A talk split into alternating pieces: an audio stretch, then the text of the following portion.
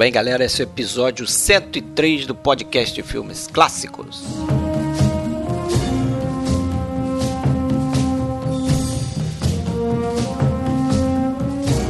Começamos bem aí ouvindo a trilha sonora de Henry Mancini para o filme Atari. O filme Atari foi dirigido por Howard Hawks, que é o tema deste episódio do podcast Filmes Clássicos.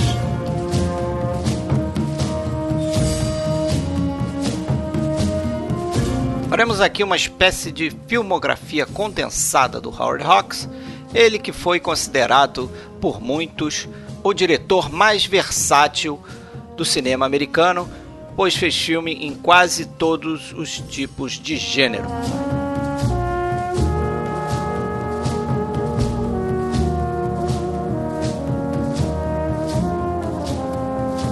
Bom, pessoal, se você quiser ouvir mais episódios como esse aqui, acessa o nosso site oficial filmesclassicos.com.br e você pode nos ouvir através de outras plataformas. Pode fazer uma procura pelo nome Podcast Filmes Clássicos no seu aplicativo de celular ou, se preferir, entrar direto no Spotify e procurar nosso cast por lá. Lembrando também que temos um canal no YouTube. Se quiser deixar um alô pra gente nas nossas redes sociais, lembra que a gente tem um Twitter e a gente tem uma página no Facebook e um grupo também no Facebook. Basta procurar Podcast Filmes Clássicos. E por fim, se quiser dar uma moral pra gente, entra lá no iTunes, deixa lá a sua resenha dizendo o que você acha do podcast e também marca lá quantas estrelinhas você acha que o nosso cast merece aqui. Valeu?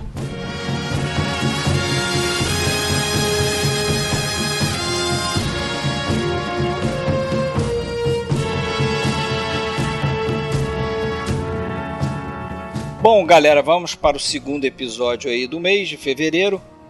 Hoje a gente teria aqui um convidado especial, que seria o Rafael Amaral, estaria voltando no nosso podcast. Infelizmente aconteceu imprevisto, ele não vai poder participar, mas estamos aqui, eu e Alexandre, para tocar mais esse episódio aí. Beleza, Alexandre? Como é que tá Blumenau? Beleza, Fred. Muito calor, muito calor esse verão.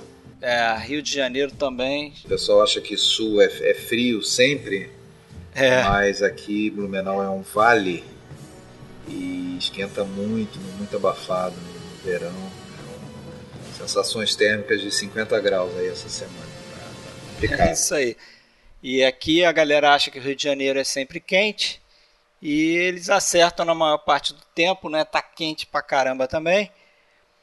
Enfim, estamos aí nessa noite de verão fazendo mais um, um episódio aqui para o podcast. É, esse episódio a gente está tentando fazer algo um pouquinho diferente, né? Que é entrar na, na- na filmografia de um grande diretor, mas num episódio só, focando mais em alguns filmes que a gente selecionou aqui, né? E, e tentando mais passar uma ideia geral mesmo do que é o cinema do, do Howard Hawks, sem necessariamente estar naquela batida de passar por todos os filmes religiosamente. Né? A gente vai fazer alguns episódios assim. É, vamos lembrar que do Hawks a gente já abordou em outros episódios outros filmes dele, né? Como o Scarface já foi falado no episódio sobre filmes de gangster. Isso aí. Qual o outro? Ah, o episódio sobre os filmes da, da dupla Humphrey Bogart e Lauren Bacall, que é dois dos quatro filmes que eles fizeram juntos foram dirigidos pelo Hawks, né? Que foi o Aventura na Martinica e o A Beira do Abismo. Isso aí.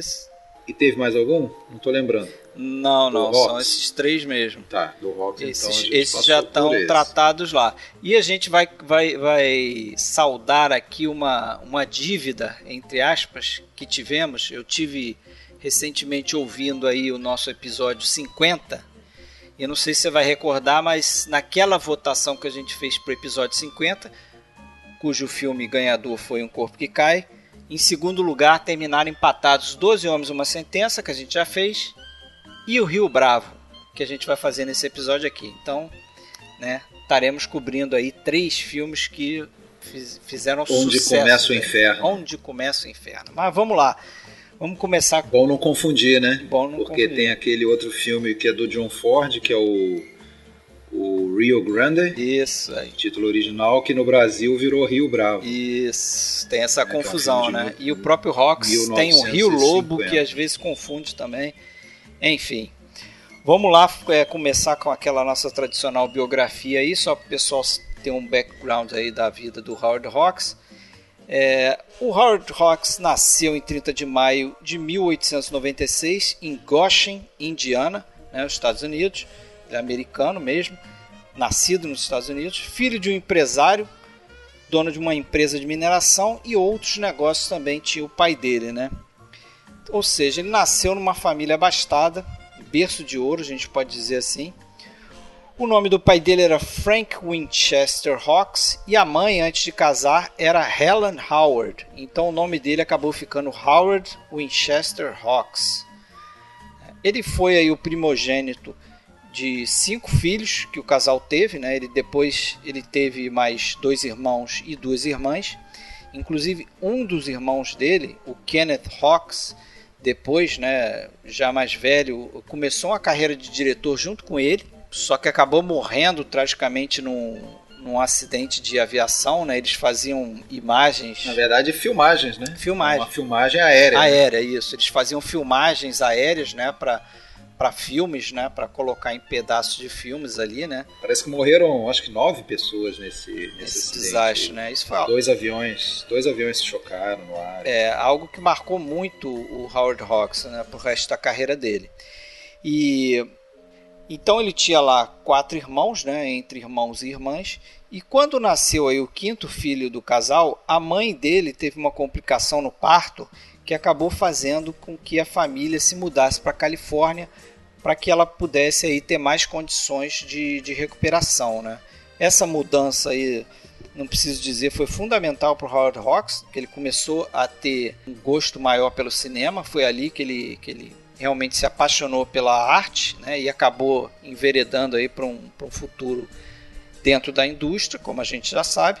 Mas ali também ele se formou em engenharia mecânica na Cornell University. O avô dele, nessa época, mimava demais ele, né? Ele gostava de, de carros de corrida, né? Gostava de velocidade e esse avô acabou dando um carro de corrida para ele e colocou ele em aulas de, de voo. Então são dois aspectos aí da, do, da carreira do, da vida, na verdade, do, do Howard Hawks que vão influenciar na carreira dele, né? É, vão ter muitos filmes ali que, que tratam de uma maneira ou de outra de aviação. Né? É, e de, e de corrida também, né? Até o de final da também. vida né, dele, né? É, um dos é, últimos. De corrida que eu lembro tem o faixa vermelha, né? Aquele 65. É, o Red Line 5000, né? Achei meio fraco, e, né? E tem o The Crowd Roars com James Cagney, que eu acho ah, que é sobre corrida também. E tem um francês também, que ele. Né? É, a versão francesa. É até interessante que esse Faixa Vermelha eu andei vendo aí, que é um filme que tem o seu público, assim, é cultuado assim, em alguns, alguns meios e tudo, mas eu achei um filme bem fraquinho, né, pra ser honesto. É, ele mesmo não gostava desse filme. Bom, ele serviu na aeronáutica, né? E na Primeira Guerra Mundial e depois chegou a ser piloto profissional, né? E utilizou o seu conhecimento aí de engenharia, a sua faculdade, até para projetar um carro que acabou ganhando a Indianapolis 500, né? Aquele competição famosa aí de, de carros de corrida.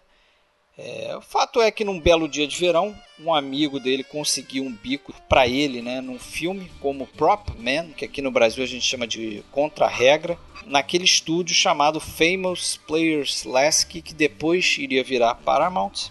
E lá dentro ele foi subindo na carreira, até que um belo dia, ele fazendo um filme que era estrelado pelo Douglas Fairbanks, teve uma necessidade lá no filme de construir-se um set moderno e o diretor de arte desse filme estava fazendo um set em outra locação, tinha viajado para construir um outro set. E como ele tinha estudado um pouco de arquitetura na faculdade, ele virou para o Fairbanks, que parece que estava produzindo o filme, e falou: Ó, oh, eu desenho esse set aí, não tem problema, eu boto essa coisa de pé. É, e ele acabou caindo nas graças do, do Douglas Fairbanks. Né? Em 1917, o Fairbanks, que a gente sabe, tinha um rolo lá com a Mary Pickford, né? É, e ela estava fazendo um filme chamado The Little Princess. E o Douglas Fairbanks acabou indicando ele para fazer esse filme com ela. E o acaso também ajudou ele que um belo dia o diretor desse filme não chegou para filmagem porque ele estava bêbado e na verdade chegou, né, alcoolizado e não tinha condições. Dá nomes, dá. Eu não, dá nomes eu aí, não pesquisei o nome dele, senão eu entregava. Mas ele não tinha condições de tocar a produção ali naquele dia e o Howard Hawks aproveitou, falou para Mary Pickford, ó, oh, eu posso filmar esse pedaço do roteiro aí, não tem problema nenhum. É, ele acabou fazendo esse pedaço e isso aí acabou levando ele a tomar gosto por, por, por ter esse, é, essa posição de poder pela direção, né? decidir coisas, né? Ele acabou dali é, é, fazendo muitos filmes como Acidente de Direção no início do, dos anos 20. Durante esse período também ele acabava escrevendo histórias que depois iam virar roteiros. E depois ele passou a ser production manager, ou seja, produzir filmes na Paramount. Nesse meados aí dos anos 20 aí ele, ele recebeu um convite do Irving Thalberg que era o todo poderoso lá da MGM. E lá ele acabou fazendo alguns filmes pro, pro Tauber durante um ano. Só que o Tauber tinha prometido para ele que depois de um ano ele iria poder começar a carreira dele dirigindo filmes dentro da MGM. Só que se passou um ano e o Tauber deu uma enrolada nele, né? Falou, ó, não dá para você dirigir porque eu já tenho muita gente dirigindo e tenho pouca gente produzindo, pouca gente fazendo o que você faz, então eu não, não, não posso te dar esse cargo ainda. Ele virou as costas para o Thalberg e foi jogar golfe, como ele conta no, no, livro. Né? Até indicar um livro legal que eu baseei essa pesquisa, que é o, um livro de uma série chamado. Na verdade, a série tem o nome do diretor, a palavra on e o nome do diretor de novo. Então, o do Hawks é Hawks on Hawks, ou seja, são livros de entrevistas com os diretores, mas tem Hitchcock, é um Hitchcock, Scorsese é um Scorsese, né? São livros bem bacanas. E ele conta essas coisas nesse livro, nessa entrevista. E ele fala que ele foi jogar golfe e acabou encontrando William Fox, que era o diretor lá da Fox Film, né, o cabeça, o chefe de estúdio. E o William Fox teria virado para ele e perguntado assim: Ah, o que, que você está fazendo? Aí ele falou: Eu estou jogando golfe. Ele falou: Não, eu estou vendo isso, mas o que, que você está fazendo aí fora? O que, que você tem feito? Jogando golfe. Ou seja, ele tava, deu a entender para o cara que ele estava paradão, estava né, desempregado. E o William Fox falou: pô, quer trabalhar comigo na Fox Film? Ele falou: ok, só que eu só vou se for para dirigir, porque eu não produzo mais. O cara falou: ok, pode dirigir. Dia seguinte pode começar a filmar. Aí que veio esse primeiro filme dele. E daí eu acho que todos os filmes, os primeiros, sei lá, sete, oito filmes deles, né? Toda a produção muda dele, que foi de 26 a, até um último ali em 29 ainda, né? Foram para Fox, né? São, se não me engano, sete filmes mudos ali eles, e o, e o primeiro falado também para Fox. Então foi um total de oito filmes para Fox antes, antes dele começar algo que daí seria meio que marca dele, que era não parar em lugar nenhum, né? É. Salvo por, um, por uma sequenciazinha para Warner ali nos anos 40 é, ele, ele era um diretor muito nômade, né? Ele era. Ele também você podia dizer que ele era diferenciado um pouco, né? Porque o, o normal nessa época era você fazer um contrato de sete filmes com o estúdio. Isso valia para atores também. É, ele nunca se enquadrou muito naquele perfil de diretor meio que funcionário de estúdio, como tem, é... tem vários até grandes diretores que por mais que autores que tenham sido, ainda assim foram muito vinculados a um estúdio especificamente. Né? É, ele conta que ele, é ele gostava muito de ter essa liberdade. Né? Fato é que em 1926 ele fez o Espelhos d'Alma, Road to Glory, que é o primeiro filme dirigido por ele mesmo, escrito perdido, por ele né? também, né? um filme perdido e escrito por ele também. Ele, nesse período ele vai escrever também muito, muitas histórias, né? E, e ao longo da carreira ele vai ter sempre um não um crédito de roteirista, né? Mas ele participa dos roteiros, né? É, é, característica dele pegar o roteiro e mudar os diálogos e mudar algumas situações. Ele gosta de ter um, um roteiro escrito por diretores, por roteiristas que ele confia e em cima daquilo ali ele faz umas, umas adaptações. É, isso aí, isso aí que você está falando me lembra de uma marca, eu acho importante na carreira toda do Hawks, que ele chegou a declarar que uh, um filme do Howard Hawks, e a gente vai falar ainda muito disso, mas ele não está. O, o, mérito do filme não está na, na, na pré-produção e também não está na pós-produção, na montagem. Ele não está na confecção de roteiro, como a gente vê outros diretores em que uh, toda essa fase preparatória era caprichadíssima. Como né, Hitchcock, e a, é, a filmagem em si era quase uma é, uma consequência do que já estava pronto, sem mudar muito. Já o, o Howard Hawks, não, Howard Hawks, a, o Howard Hawks, a, a, marca registrada, se é que dá para dizer assim, é, da, da, carreira dele, era o filme era construído durante a filmagem. E muitas vezes, inclusive, surgiam situações e alterações é, adaptando aos atores. É. Ele dava muita moral para os atores que trabalhavam com ele, né? Diferentemente de outros, né? Para quem ator era gado, ator era marionete, como o senhor Sternberg, coisa desse tipo. Para ele, é, o ator era um, um, ser humano com capacidade de é, receber ali a sua fala, mas de colocar o seu pessoal também naquilo e muitas vezes acrescentar para o filme, mudar o jeito de, de a entonação e, e, ele valorizava muito isso. É, valorizava também muito o personagem, né? Ele achava que, que às vezes você podia é, é, dar um foco maior no personagem e o personagem é que vai levar a história, né? Ele acreditava Exatamente. muito nisso, assim. Então não tinha que ter aquele roteiro imexível, entre aspas, né? Que você não poderia modificar de forma nenhuma. Então ele às vezes fazia justamente isso, adaptava de acordo com com coisas até que ele vivia, o, o, experiências que ele tinha. Vou contar depois aqui uma que ele teve com o Walter Brennan, que ele usou no filme, que a gente vai comentar. Mas, assim, década de 30, é, e, né? Sim. E, e, talvez, talvez até por essa. Isso que é, é uma verdade, né? Que você falou da, da importância nos, no, na, na, grande maioria dos filmes dele do, do personagem e, e, e, não da história em si. Até por isso ele sempre dependeu também muito para o sucesso dos seus filmes do, de bons atores. Né? Tanto é que tem grandes bombas na carreira dele tem. e pode ver que essas bombas geralmente são quando ele está tá cercado de, de, gente meio limitada, amadores em alguns casos. É verdade. É, que, que chega a ficar um resultado é, até pife, assim, muito irregular. É, não, não funciona, né? Os filmes tem casos até que você tem filmes, por exemplo, tem lá uma figura é, mítica, um John Wayne da vida, mas cercado de, de, de, gente muito fraca, né? Que você fica até com vergonha do, do, do John Wayne ali. É. Então, e o resultado acaba não sendo bom também, porque melhor que seja, o cara não sustenta, né? Não. Um filme é sozinho. Mas fato é aí que ele é amplamente considerado um dos diretores americanos mais versáteis é, você pode dizer que ele faz, fez praticamente todos os gêneros de filme, até filme de terror e ficção, se você considerar o Monstro do Ártico, encaixado nesses vamos gêneros. Lá, vamos lá. Comédia nem se fala, né? Comédia, comédia foi talvez ele fez Screwball Comedy, ele fez comédia normal também. Musical, ele Teve fez drama, alguns musicais. musical? Fez drama, fez filme de aventura, tipo como Faroeste até pouco, né? Faroeste pouco, mas fez faroeste marcante. Fez filme no ar, fez filme de gangster. E fez até épico, né? Pelo menos épico. tentou fazer, né?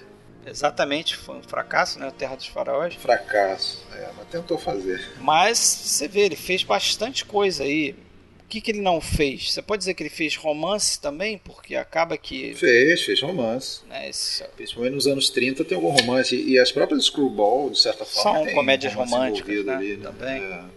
São as comédias românticas daquela época, né? Isso. Então... Agora. Agora, eu não sei se você vai concordar. Aliás, acho que vai sim, porque isso também é algo meio. quase. É, é, eu diria que quase unânime, né? Que o Howard Hawks, apesar dessa versatilidade toda, ele sempre foi um diretor é, um pouquinho subestimado. Não? Pelo menos pela academia ele foi, com certeza. Sim. Nunca levou um Oscar competitivo, né? Levou, se eu não me engano, nos anos 70 ali um. É um prêmio honorário, né? Aquele pela prêmio carreira. Honorário. É. E, e, e, é um daquele, mais um daqueles casos em que até lá a galera da novela Vague, lá da, da carreira do cinema dos anos 50 levantar a bola do cara, como foi o que aconteceu com Hitchcock também, e aconteceu com antes até aconteceu, tinha já acontecido com Rocks nos anos 50, quando principalmente o, o Eric Homer e o Rivetti, eles começaram a chamar atenção para a arte né, nos filmes de rock. É, o Jean-Luc Godard dizia que ele era o maior artista americano. Não o maior diretor, veja bem, o maior artista americano. Foi como o Jean-Luc Godard definiu ele. Acho meio exagero, né? Mas. É, também acho um pouco exagerado. Agora, que existe ali um. É, como eles apontaram, até um certo paradigma na, na obra do Rox, né? Que se por um lado ele esse, esse diretor é, profissional da direção mesmo, né? Capaz de entregar filmes das mais variados gêneros e, e ser versátil, isso não afasta um caráter até autoral dele, né? Apesar de não é um cara que a gente lembra quando a gente pensa no cinema autoral, né? O Hawks, mas é tem, tem, tem algumas coisas ali que se repetem, alguns motivos, alguns é, temas persistentes na, nas obras dele, né? A gente vai, vai falar Vai falar, aí. certamente. Várias coisas, várias coisas. Não é um inovador, com certeza. Não é um cara. Não, não é um experimentalista, né? É um cara é, bem é um, cinema clássico não é mesmo. Um diretor moderno. Ele trabalhava com gêneros já estabelecidos. Ele não e... era um cara de ficar fazendo muitos planos né, diferentes, botar a câmera de baixo para cima, né? Fazer um contra-plongé, fazer um plongé. É, é... Muito raramente chama atenção. Muito raramente. Inclusive não gostava nem de usar muitos closes, né? Tem filmes é, clássicos dele aí que você vê que ele. É, ele próprio não falava, né? Ele próprio nas entrevistas né, nunca falava dos filmes dele como se fossem obras cheias é. de significado, cheias de arte. Ele não gostava de. Mas é, uma, é, é interessante uma coisa que o François Truffaut disse para ele. Que quando encontrou ele, não sei se foi no Festival de Cannes, eu não sei. Que falar, falou para ele: pô, você apesar de você dizer que não gosta dos diretores intelectuais, você, Rox, para mim é um dos diretores mais intelectuais, porque todo aspecto da produção cinematográfica o Howard Hawks tinha alguma ideia sobre, alguma posição. Ah, eu, eu acho que isso não deve ser feito assim por causa disso, disso, disso. Então ele tinha uma teoria para tudo que ele fazia. E você lendo esse livro que eu falei, do Joseph McBride, você vê realmente como o McBride pergunta para ele e para tudo ele tem uma posição. Ele se coloca e se justifica a colocação dele, entendeu? Então ele é um cara muito cerebral, apesar de ele dizer que não. É, é um, meio uma, uma contradição aí na, nas falas dele. Mas na década de 30 ele vai fazer é, o seu primeiro filme de importância, que é o Patrulha da Madrugada, do Down Patrol.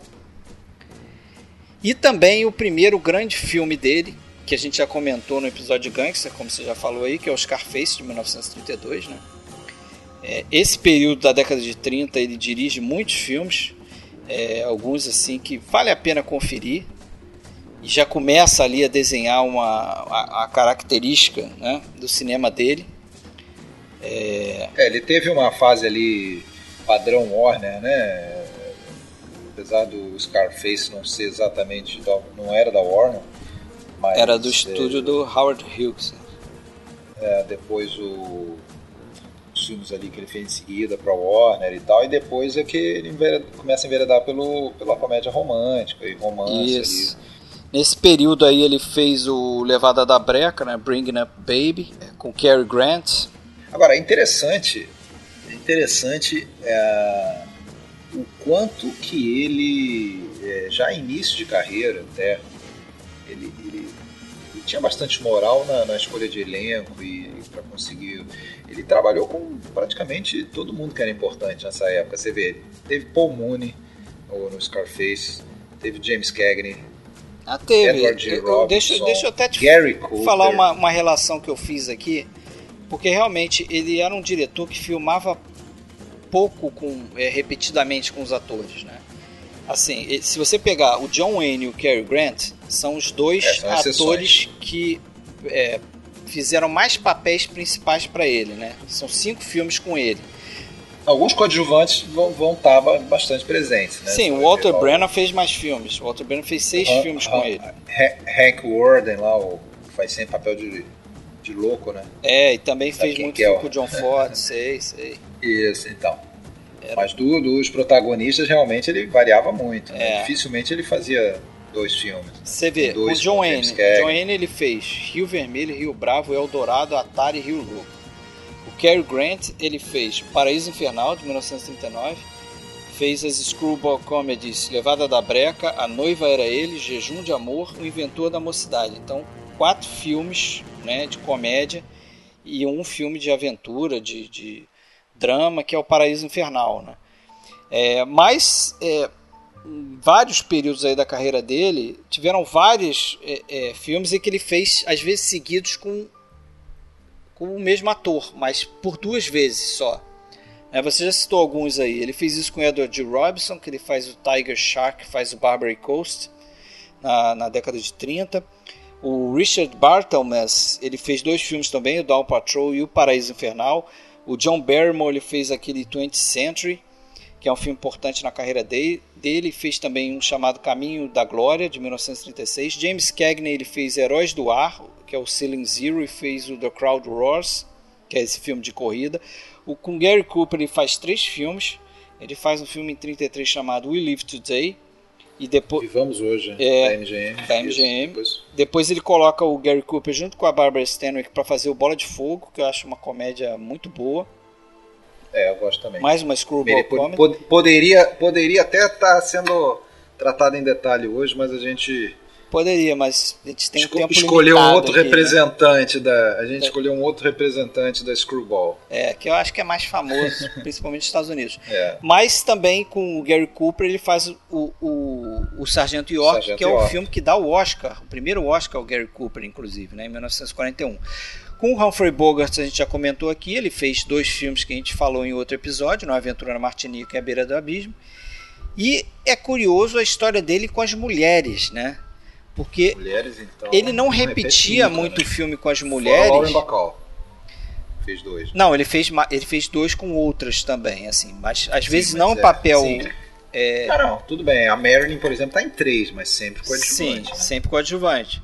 Mas a Jane Russell, por exemplo, está em dois, se você considerar que ele dirigiu um pedaço do proscrito, né? Do Alto É, não, mas não, não conta. É. Mas se você pensar na protagonista e geralmente ocupando aquele, aquele ah, papel característico nos filmes dele de, da, da mulher É. auxiana, né? Aquela mulher forte, aquela mulher que quer tomar as rédeas e que muitas vezes até é, sobrepujar o, o- homem. É, praticamente é só papel, a Lauren Bacall. cada filme era uma, né? A gente tem esse. Não, é, a Lauren Bacall talvez é, foi a que melhor encampou esse papel, ou não, porque teve outros grandes exemplos. A própria você falou do Bola de Fogo, a Barbara Stanwyck, que ela faz ali. A... Eu esqueci lá do, do, do Paraíso Infernal. É a Jean Arthur. Como é é o nome dela? A Jean Arthur, a Catherine Hepburn no, no Levada da Breca, assim. é, e, e- e- e tantas outras. Mas ele, mas ele era, é, era famoso por descobrir as atrizes, ou então dar um gás na carreira delas antes delas estourarem. Então eu fiz uma relação aqui que eu levantei. que A mais óbvia é a Lauren Bacall, né? Acho que talvez tenha sido a maior descoberta dele, que na verdade foi da esposa dele. A gente comentou isso quando a gente fez lá o episódio do Sim. Bogart e Bacall. Que, Mas por exemplo, viu ela na capa da revista. né? isso. Mas, por exemplo, a Louise Brooks. Ele fez o filme sim, A sim. Girl in Every 28. Port. Foi antes dela fazer a Caixa de Pandora. Logo depois ela fez a Caixa de Pandora e Não, foi por causa desse filme do, do Hawks, o, Uma Noiva em Cada Porto, que o, o D.W. Pabst, diretor alemão, ao ver esse filme, convidou a Louise Brooks para fazer a Caixa de Pandora. isso. O papel da Lulu lá, que daí Então, ele deu um boost outra na carreira história. dela, né? Ela já tinha feito Isso. muitos filmes antes, mas o boost foi nesse filme. É, a Jane Russell estreia no cinema no Proscrito, o The Outlaw, né? que é um filme que acabou tendo crédito de direção do Howard Hughes. eles brigaram. Eles né? brigaram, ele abandonou no, o filme no meio, né? Eles que eu Hawks. digo, né? O Hawks e o Howard É, os Hughes, dois né? Howards, né? É, a Marilyn Monroe fez um, um papel pequeno no Inventor da Mocidade.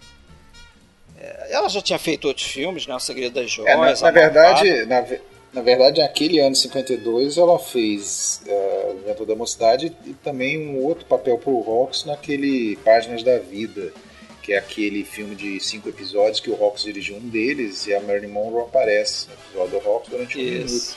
Mas... E nesse, esse ano foi um ano guinada para ela. Foi, que logo depois ela fez o Niagara, que é o Torrente de Paixão, e que foi o primeiro filme de top billing né, dela. Né? Ela recebeu crédito lá em primeiro lugar. A Andy Dixon fazia muito, muita TV antes de fazer o Rio Bravo. Passou a fazer bem mais cinema depois que fez o sucesso no filme do Hard Rocks. A Jennifer O'Neill, que, que fez ah, talvez sim, seu tá primeiro papel importante para o Rio Lobo, apesar de eu achar que ela tá péssima nesse filme. Péssima, eu também achei. É. Mas logo depois ela fez o filme pela qual ela vai ficar mais famosa, né? Houve uma vez um verão, né? Que é esse verão de 42, Summer of 42. A própria Johnny Drew no, do Rio Vermelho foi o primeiro grande filme ah, é dela. Depois ela vai fazer uns filmes com John Ford, vai fazer até aquele filme que ganhou Oscar de melhor filme, né? A Grande Ilusão. Agora, é, é engraçado que nas comédias ele já não seguiu muito essa regra, né? Nas, nessas nas comédias é, a protagonista ele já pegava umas moças tarimbadas aí, como a Carol Lombardi, em 34, lá no Suprema Conquista. É, a Barbara Stanwyck, a Catherine própria, Rosa, própria Rosalind Russell, né, que para mim tá sensacional no Jejum de Amor.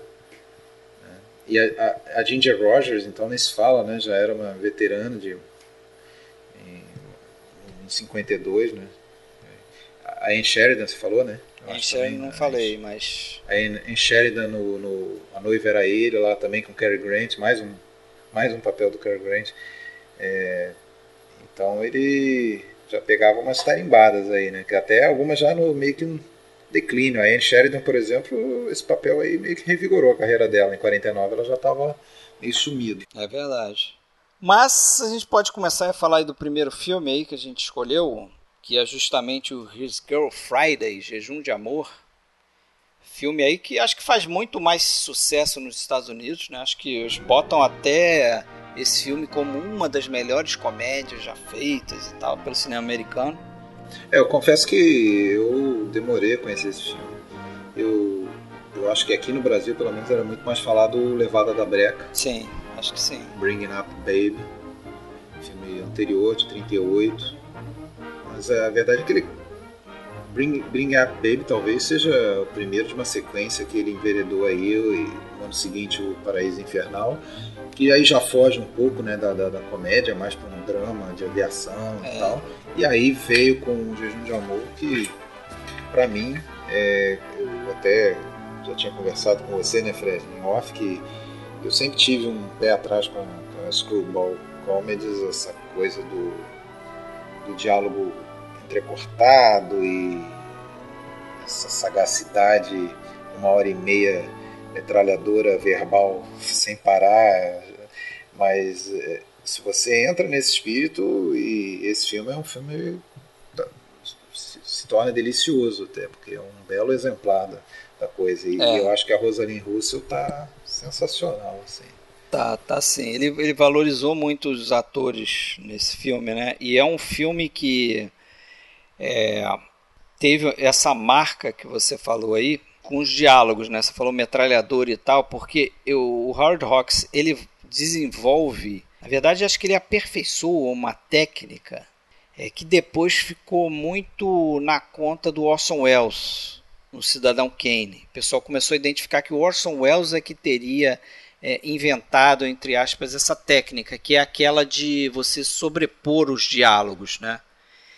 Então o Howard Hawks ele fez isso é, pela primeira vez no, naquele filme com o John Barrymore chamado 20th Century. Sim. É, em que ele, ele, ele escrevia, ele modificava o diálogo que o roteirista escrevia e ele botava um pedaço é, dispensável de diálogo antes do diálogo importante e um pouquinho depois. E justamente nesse antes e depois é que entrava a fala do outro é, ator que estava contracenando com o cara que estava passando o diálogo. Então, o efeito disso é que você tinha algo que você tem na vida real, né? Que é você estar tá conversando com uma pessoa. Pois é. Né? Aí você tinha a sensação de interrupção. É, né? a gente mesmo aqui faz isso, ó. Quando... Por outro lado, você tinha a sensação de interrupção, mas a informação importante de cada fala não era perdida. Não era perdida, né? passava, né? E, e, isso é muito fundamental nesse filme aqui, no Jejum de Amor, até porque o Howard Hawks, quando foi fazer esse filme, ele, ele esse filme, a gente pode falar aqui, é, é, foi adaptado de uma peça chamada The Front Page, a, a primeira página, foi adaptado para um filme, inclusive, é, em 1931, e foi indicado para o Oscar de melhor filme em 32. É um, uma peça adaptada, ou melhor, escrita pelo Ben Hatch e o Charles MacArthur, eram dois escritores que ele, ele gostava muito.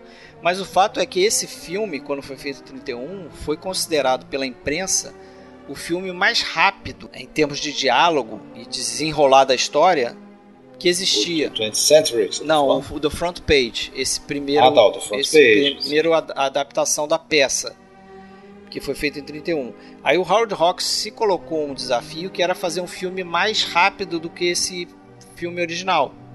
Porque esse, esse Jejum de Amor é uma adaptação dessa peça com uma modificação muito interessante, que é que na peça original e também nesse filme original, você tinha dois atores, eram dois homens fazendo o papel do repórter e do editor.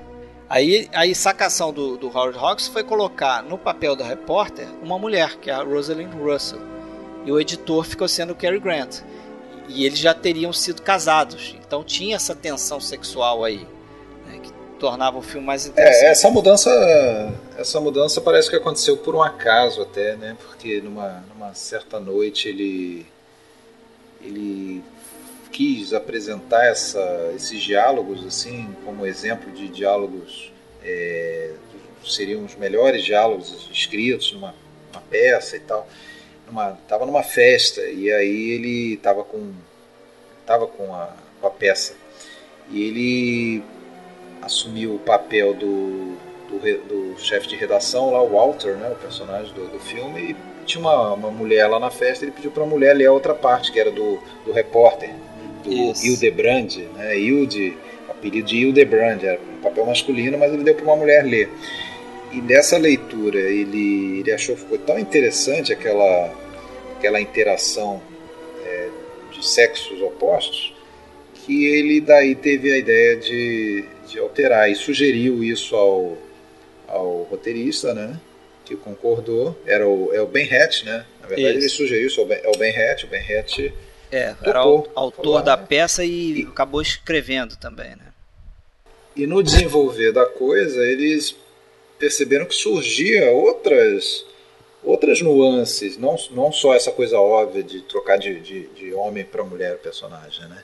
É, surgia outras nuances, né? Tanto é que o que na peça era uma tinham dois, tinham dois focos, né? Tava dividida, a, a, peça era dividida em dois focos importantes e equilibrados. Um deles a, a relação entre o redator e o repórter, e a outra era o cara lá condenado à morte, se ia ser executado ou não, Isso. aquela coisa toda. No filme do Rox, essa parte do condenado ela é totalmente secundária, né? O foco é a interação do casal ali. É, ele, ele deu importância na interação do casal, e aí que ele falava um negócio interessante, que ele achava que é, a tragédia era muito próxima da comédia. Então ele fala isso nesse livro do Joseph McBride, é, que ele achava que quanto maior a tragédia, melhor ficava a comédia. Então ele falava assim, esse filme Jejum de Amor, na verdade, se você for olhar a origem dele, ele é a história de um cara que foi condenado à morte, né? E ele escapa. Então, parte de uma tragédia. Mas como ele fez isso de dar foco nos personagens e dar força para o casal ali, formado pelo Cary Grant e pela Rosalind Russell, ele pôde ele desenvolver na, na, comédia. Sim, exatamente. Então, como o filme é, é visto a partir dos personagens dos repórteres e não a partir do, do cara que, que, né, que foge, que está condenado e tal, esse filme vira uma comédia. É, e outra coisa que, além dessa mudança, a própria atuação da Rosalind Russell é muito superior à, à do, do, do, ator, eu esqueci o nome dele, o O'Brien, Pat O'Brien, que tinha feito o, o Hildebrand lá no, no primeiro filme. No, no primeiro filme. Então, é, torna inclusive muito mais é, crível para o público, né? muito mais compreensível essa necessidade que o Walter tinha de manter aquela pessoa na, na redação, né? no jornal, trabalhando com ele. Né? Independente, de ser, independente do, do, do, interesse amoroso ali de reatar o casamento. É. Ele, é, é ela é disputada, né? ela é uma profissional disputada. É, e a gente entende por quê. Porque ela é sagaz, ela é inteligente, ela é esperta. Os outros repórteres que compartilham a sala ficam todos é, de boca aberta para ela, aquela coisa toda. Né? A gente gente compra essa, essa ideia, que no primeiro filme isso não, não, não tinha, era difícil entender porque que ele era tão imprescindível assim, o Pat O'Brien. É, o, o Howard Hawks falava que a peça é, na verdade, uma história de amor entre dois homens, né? Que se gostavam muito, eram muito amigos, né? O, o editor e o repórter. É, mas o fato é que esse filme aqui, até por conta desse lance do, do Howard Hawks deixar muito a improvisação correr solta, ele teve uns problemas de, de cronograma. É, foi um filme que demorou mais a ser feito, ele estourou o cronograma. É, aquela cena que você vai lembrar no restaurante foi uma das mais complicadas, porque. Aquela que eles vão jantar com o noivo dela. Isso. E, e, e, tem uma troca de diálogos ali muito intensa entre o personagem da Rosalind Russell e do Cary Grant e tem uma história curiosa aí que o, o como ele deixava isso meio frouxo para improvisar, a, a Rosalind Russell ficou achando que o Cary Grant ia ter mais diálogos, diálogos melhores do que o dela. Ah, o sim, dela, sim. Né? Ela, te, ela contratou um escritor só para escrever diálogos improvisados para ela, para ela trazer como se fosse em cima da hora, né? Como se ela tivesse pensado naquilo ali no, no improviso. É lá ganhar a disputa. E o Howard Hawks ele, ele fazia também, utilizava daquela técnica de estimular é, os atores contando coisas diferentes para os dois. Né? A gente já contou aqui em algum episódio sobre isso, né? Tinha, não vou me lembrar agora, mas tinha algum diretor que chegava para um ator e falava, ó, essa cena você tá assim, assim assado. Aí chegava para o outro e falava, ó, ele lá vai fazer isso, isso e isso, só que não era. Era uma coisa trocada. Então chegava ali na hora e eles iam fazer a cena, aquilo desencontrava, eles tinham que improvisar e dali nascia o, uma coisa nova. Né? Então ele fazia muito isso. Pelo que dizem, o Cary Grant percebeu o que estava acontecendo e aí de manhã, quando chegavam ali, ele, ele já virava para Rosalind e falava: O que, que, você, que, que você trouxe é. hoje? O que, que você trouxe de fala, fala é, hoje? Pra, e tem uma. De caco. E tem um momento ali numa cena dessas que eu não percebi, eu juro que eu não percebi, mas eu li sobre isso, que o Cary Grant quebra a quarta parede ali, né? Ele vira para a câmera é. e, e, e pergunta como se fosse para a plateia assim, tipo, que, que ela vai fazer agora? Ah, tá. E, e o Howard Hawks deixou isso no filme, né? Ele gostava dessas inovações. Assim. Agora, aquela, aquela, dá para dizer quase a introdução do filme, aquela cena em que o casal vai na redação, o noivo fica esperando lá fora, que é o Rolf Bellamy, né? É. E e ela vai lá na sala do, do Walter falar com ele, anunciar que está deixando o jornal, que vai se casar, eles são recém-divorciados, né? Aquela cena é fantástica, né? É, aquele balé dos dois ali durante, sei lá, quase 10 minutos e aquele diálogo rápido. É uma, é uma, verdadeira batalha ali, uma guerra dos sexos, assim, que se, se estabelece, que aliás é a característica também que está na raiz do, das, das screwballs, né? aquele, aquele, aquele eterno choque, geralmente pessoas de características diferentes, né? Você lembra lá do Cary Grant sempre meio tapadão ali, como no, no Levada da Breca, e uma mulher é, moderna e decidida e dona da verdade, que quer tomar iniciativa. E, e outra coisa, geralmente você, você não vê um close nesse momento, você vê aquele plano americano, aquela câmera pouco afastada, né? Os personagens na tela, todos eles, dois ou três, e, e, e eles com aquela coreografia toda, né? E, e, a gente consegue ver é o que está acontecendo, não só pelo, pelo diálogo, né? pela própria expressão deles mesmo, interação. Pela reação deles. Né? É, é, tudo muito, muito, muito bem coreografado. Agora, esse filme ele tem uns diálogos interessantes que fazem meio que uma metalinguagem né, também. Tem um momento lá, você vai lembrar que ele conhece o, o personagem do Ralph Bellamy pela primeira vez e ele fala que ah, ele seu, seu noivo parece um ator de cinema, aquele tal de Ralph Bellamy. E é o Ralph, Ralph Bellamy. Bellamy. é assim. então tem essa coisa, tem outro momento também que ele fala é, é, o Cary Grant está falando, eu não lembro o que, mas ele fala assim: ah, a última, o último cara que tentou me passar a perna era um tal de, de Art Leach. E esse cara se ferrou. Ah, que é o nome de batismo. Que é o nome de batismo do próprio Cary Grant que é Archibald Leach. É, então ele faz umas brincadeiras assim que, que acho que a maioria da plateia não, não, não ia entender. Né? Essa do Ralph Bellamy sim, provavelmente, porque ele já tinha um... Ele já era famoso. Já era é, famoso. Era, inclusive tinha feito um filme com a Rosalind Russell em 37, se não me engano, que é o The Awful Truth. Ah, é Como bom é esse filme, assim? cara. Esse eu não vi, eu sei que existe. É um bom filme também, é um bom filme.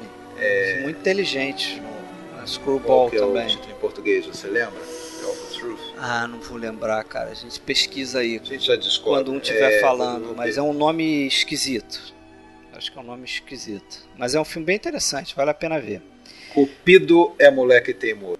Cupido é moleque teimoso. Isso aí. Meu Deus do filme. Meu Deus. Desculpa, vou corrigir aqui, vou corrigir. O Cupido é moleque teimoso, o Ralph Bellamy contracena com o Cary Grant. Ah, com tá. A Rosalind. A mulher é Irene Dunn. Ah, sim. Outra também que fazia bastante screwball, né? Eu não lembrava, realmente. Mas Cupido é moleque teimoso. Eita, nós. Enfim. Agora, a Rosalind, a Rosalind Russell, é, é uma atriz que ninguém mais fala dela, né? Mas ela teve um momento ali ela foi indicada para quatro Oscars, né? Na verdade, não, não, ganhou, não chegou a ganhar nenhum, ganhou só um humanitário em 73. É, mas é interessante que ela, ela acabou ficando muito amiga do Cary Grant mesmo, e inclusive ele que, o Grant que apresentou o marido dela, né? Em 41 era amigo dele, apresentou para Rosalind, que seria o marido dela. Né? Interessante. interessante, né? guarda até alguma relação com o jejum de amor, aquela coisa do. É. Mas enfim. E ela quase não fez esse filme, né? O pessoal pensou em colocar a Carol Lomba, que inclusive era uma prima distante do, do Howard Hawks. É, chegaram a chamar a Catherine Hepburn, a Claudette Colbert, a própria Irene Dunn, e todas elas recusaram o papel. O Adin Arthur foi, ela foi até, recusar. Ela até ficou meio chateada, né? Ela até ficou meio chateada, aquela coisa, aquele estrelismozinho. Ah, porque pô, foi a última opção. Quem? A Irene Dunn? Não, a. A, a Jean Arthur, né? Não, a, a Rosalind, né? Ah, Rosalind Russell, sim, sim. Depois ela é, ficou, ela ficou chateada. Pô, quer dizer que eu fui, todo mundo negou e acabou comigo, beleza. É, tá. mas a, a, verdade é que pra, com ela tinha a questão logística ali, porque ela era da MGM, né? Então ela, ela precisou ser emprestada. Ser emprestada é mais complicado. esse né? filme, né? Ah. Bom, fato é que, né? Um ótimo filme aí, filme de comédia. É para quem quer, para quem quer entender um pouco do, do que é uma screwball é uma boa é uma boa escolha, né? Apesar de que, como a gente já falou, tem outras aí do, do, do próprio Hawks. É, eu diria que o Isso. Levada da Breca, o, o Suprema Conquista, o Suprema Conquista Breca, e o Bola de Fogo. Bola de Fogo. É, e tem as tem as, as, as posteriores aí que talvez já não dê para chamar de screwball, né? São Mas acho que sim, com o Cary Grant, né? Inventor da mocidade, ele, né? é, o inventor da mocidade também. Ele que é uma espécie de remake do Levada da Breca. O Rox o, tinha essas coisas. Era, a, a, a, noiva era ele é interessante, mas o, o, o Esse grande problema que eu, que eu vejo em todos esses filmes é que e aí cai naquilo que a gente já falou, né? É muito mais, são muito mais filmes de personagens e nesse caso aí de diálogos e tal, interação entre os personagens, do que de, de roteiro de história, porque as histórias são muito bobinhas. Né? Você vê, por exemplo, A Noiva Era Ele, é aquele filme de uma piada só, né? Comédia de uma piada só que se sustenta, que é o que, que a Anne Sheridan é uma militar americana que está na Alemanha ao final da guerra e casa com ele, que é um francês. Né? E aí ela vai voltar para os Estados Unidos e eles invocam aquela lei de que o militar casava com uma mulher europeia e a, mulher podia emigrar junto para os Estados Unidos. Só que aí nesse caso é o contrário. A, a, quem é o militar americano é, é a Encheri, é a mulher. Então gera toda aquela aquelas situações é, constrangedoras para ele, né? Porque a noiva é ele, no é. caso, né? Mas só que, porra, é, ficar repetindo isso uma hora e meia, uma hora e quarenta, várias piadas em cima dessa mesma premissa, acaba se tornando chato. E isso acontece com outros. Eu acho até o Levada da Breca tem uma hora que me enche um pouco o saco, para ser honesto. É, isso eu vi há bastante tempo e confesso que não lembro muita coisa não. Lembro do Leopardo, né? Tinha um Leopardo e tal. É. É. Talvez o grande mérito de Jejum de Amor seja que ele vende uma peça bem interessante e que tem essa história paralela ali do, do, do, do condenado que é, é, ajuda justamente a impulsionar e criar uma situação é, que, que, vale a pena se acompanhar, além da, da pura e simples é, interação do, dos personagens principais. É, e lembrar que essa peça foi feita de novo, dessa vez pelo Billy Wilder, né? com o Walter Matthau e com o Jack Lemmon. É, a gente até ah, comentou sim, um pouco quando a gente fez é. o, o, a filmografia do Billy Wilder. Mas vamos passar para um outro filme aí, que é um filme importante. A gente não escolheu aqui para discorrer muito sobre ele, mas é um filme importante para o Howard Hawks, porque foi o, talvez o filme de maior sucesso dele com o Oscar, né? que é o Sargento York, de 1941. É, foi, na verdade, a única indicação que ele teve como diretor. E, curiosamente, num ano em que outros dois grandes diretores americanos é, é, concorreram ao Oscar, né?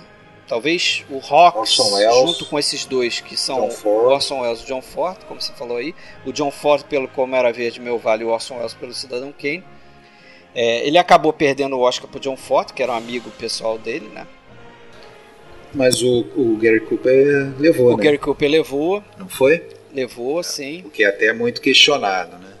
É, eu, eu vou te falar uma coisa. Esse filme, cara, eu gostava dele quando eu era adolescente. Assim, gostava bastante. O, o Gary Cooper era um dos meus atores preferidos e tal, e eu gostava muito desse filme. Eu confesso que numa revisão, fui revendo ao longo do tempo, é, essa, essa carga religiosa dele me incomoda, entendeu? É um filme muito manipulador, que... assim, entendeu? É. E outra coisa, é, manipulador, não tem dúvida. E eu acho que algo que talvez eu também não tivesse percebido e, e preparando agora o episódio, fui chamado a atenção para isso. Esse é um filme atípico na filmografia do Rocks, porque é um dos poucos em que a gente tem é, o, um herói solitário, né? Diferente ah, de, de, algo que é uma marca registrada de vários filmes aí do Rox, que é aquela coisa do, do grupo, do né? Grupo, do trabalho de equipe que a gente vai ter no Rio homens, Bravo, né? que a gente tem. É, que a gente tem no Rio Bravo, que a gente tem, por exemplo, lá no Aventura na Martinica, no Atari, não, que eu acho que é o melhor é, nesse sentido aí de relação de um grupo, assim, de Paraíso Infernal, sim, e, vários filmes, Rio Vermelho, Vermelho sim. Né? a gente tem um grupo interagindo. O próprio de, Bola de geralmente... Fogo aí do, dos anos 40, né? Você tem aquele grupo dos professores ali. Isso não era muito a praia do, do Vox, né? Não, não era. E como a gente falou que ele fez diversos gêneros, está aí mais um gênero, um filme de guerra. É, ele vai fazer outros, né, também. Ou mais um, agora não me recordo, mas acho que ele faz mais um filme que pode ser considerado de guerra. Que é o, o, o não sei o título no, em português, mas é o Air Force. Ah, o Air Force, isso.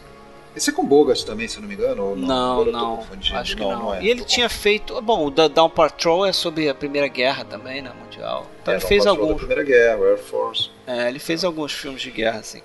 E tem um outro de guerra também que ele dirigiu em seguida. Depois vem o o proscrito, que ele começa a dirigir para o Howard Hughes e não termina. É, abandona para fazer o Sargento York, né? Filme que daí daria margem para uma confusão aí um, no, no, próximo filme que a gente vai tratar mais detidamente, que é o Rio Vermelho, né? Isso. Mas fato é que o proscrito é bem ruizinho, né? É bem ruizinho, muito. Ele, nossa, é, nossa. É, é, assim, ele tem aquilo. É, a gente não sei até que, que ponto você pode considerar que é um filme do Howard Hawks. Né? Quanto ele filmou ali, não, não fica muito claro. É, mas fato é que o, o, filme fez sucesso porque foi um dos primeiros a, a desafiar o, o Código Reis. Tinha aquela história lá do sutiã da, da Jane Russell, né? Jane Russell. É. Mas é um filme bem Mas, fraquinho. O que, o que até entristece, né? Porque, pô, a gente tem na tela ali ninguém menos que Walter Houston e Thomas Mitchell, né? Que são pô, é. dois caras dois grandes que geralmente mandam mandam bem, né? Mas só que aquele rapaz que faz o Billy the Kid é, é o Jack Buttel. Muito ruim. Tanto é que ele quase não fez horroroso. filme depois, cara. Ele fez acho que os quatro filmes depois e acabou a carreira, assim, de, de ator. E a própria e a própria Jane Russell, sinceramente, eu nunca É limitada, é bastante grande... limitada. É muito limitada. Mas ela é melhor do que ele do que esse, é, esse ator dúvida. principal aí, esse Jack Buttel. Pelo Você vê como ele é ruim. bonitos, né? É. Pelo menos ela tem lábios bonitos, tem uma cena tipo uma visão subjetiva do, do desse personagem que faz o Billy the Kid, que ela vai beijar ele. E aí você vê o lábio dela chegando assim na câmera, um close é, eles, eles meio, valorizam. Fica meio grotesco assim, sabe? Fica. E, e, logo, e nessa cena, nessa sequência, logo depois tem um dos planos mais estranhos que eu já vi, assim. Porque acho que ela. Eles são interrompidos. Isso. Pela mãe da mulher. Pela mãe da mulher, entra no quarto, sei lá. Ah, é verdade. Aí é verdade. ela sai, a Jane Russell sai com a mãe e a câmera fica apontando no, na porta aberta, assim, um pedaço da porta aberta, a música sobe, toca um, sei lá, uns 30 segundos de música com a, a câmera apontando pro teto, pra porta, muito estranho. É, e, e entra umas músicas de Looney Tunes às vezes, é. É, é. É, tem um negócio de uma forçada de comédia. É muito estranho esse filme, né? Mas vale a pena, se você tem é. curiosidade histórica, cinematográfica, vale a pena ver por causa desse detalhe do depois código ele Depois ele dirige e produz um filme de guerra, é, Corvetas e tal, é, que acabou deixando ficar acreditado para o assistente dele, o Richard Rawson ele ficou só como produtor. E aí vem os dois filmes do Bogart Bacall, né? que a gente já comentou. Martinica. E se eu não me engano, Aventura na Martinica foi a primeira parceria dele com o senhor Walter Brennan, né? Que faz o. Não, não. Na verdade. Não, não. Não? Não, Brennan não foi? O, ah, não, ele já tinha primeiro... feito nos anos 30, né? É, inclusive o, a primeira indicação do Walter Brennan foi no filme dele. Ah, é verdade. Que é, é aquele Barbary, foi, foi. Barbary Coast, não, o Come and Get It. Eu vi esse filme também há muito tempo atrás. Foi o primeiro filme que ele fez. Porque ele tem uma história com o Walter Brennan, que você citou aí, vamos comentar, né? Que tem a história curiosa de como ele conheceu o Walter Brennan. Que, como eu falei, ele utilizou em seis filmes. Né? O primeiro filme foi o, o, o, na verdade o Barbary Coast, corrigindo aqui, o primeiro foi Duas Almas se Encontram, esse Barbary Coast, que um produtor conhecido do Rox teria dito para ele, ó, você tá precisando de um personagem assim, assim, eu conheço um cara que é exatamente esse personagem, não precisa nem atuar, é um extra aqui, ele faz filme aqui com a gente, mas ele é exatamente esse personagem que você tá precisando.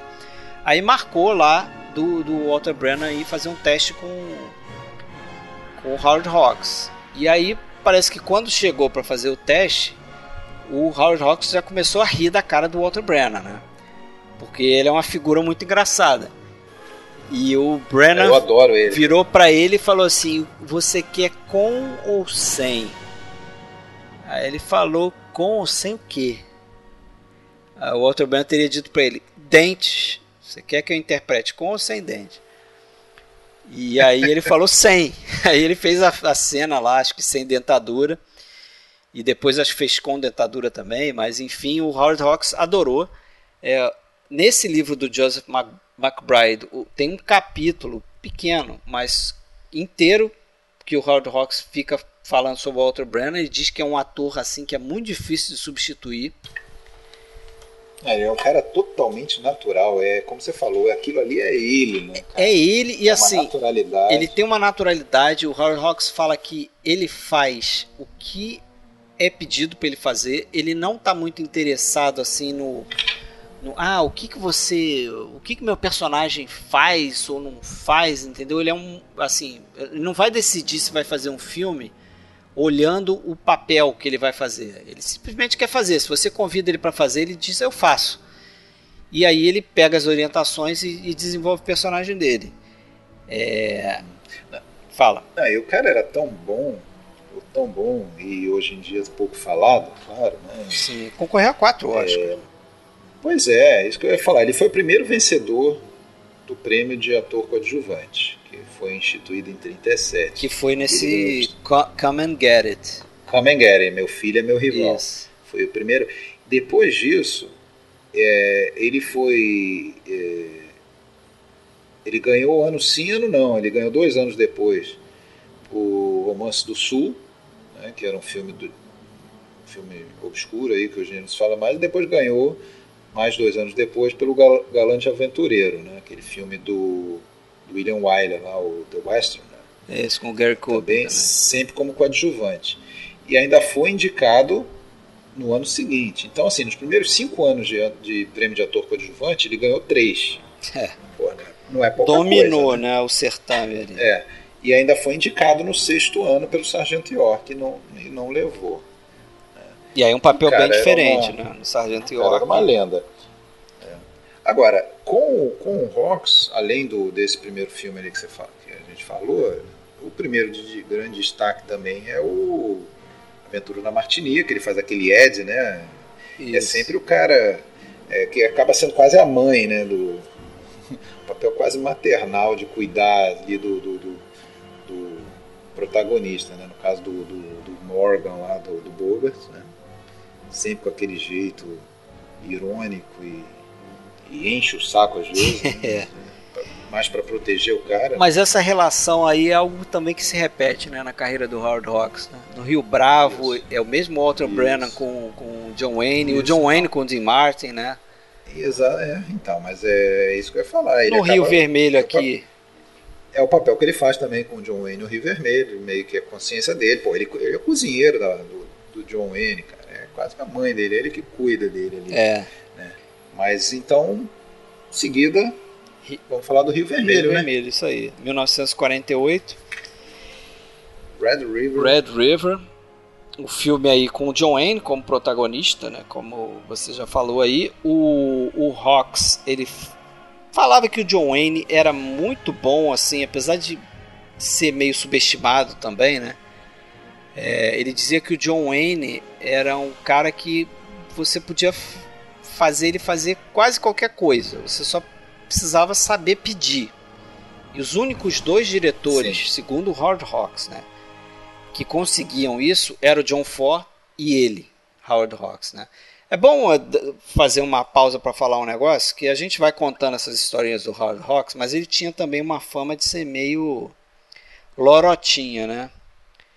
De, de inventar umas histórias. Então, assim, a gente conta essas coisas, mas sempre com o pé atrás. Adorava uma fantasia. É, adorava, adorava uma fantasia. fantasia.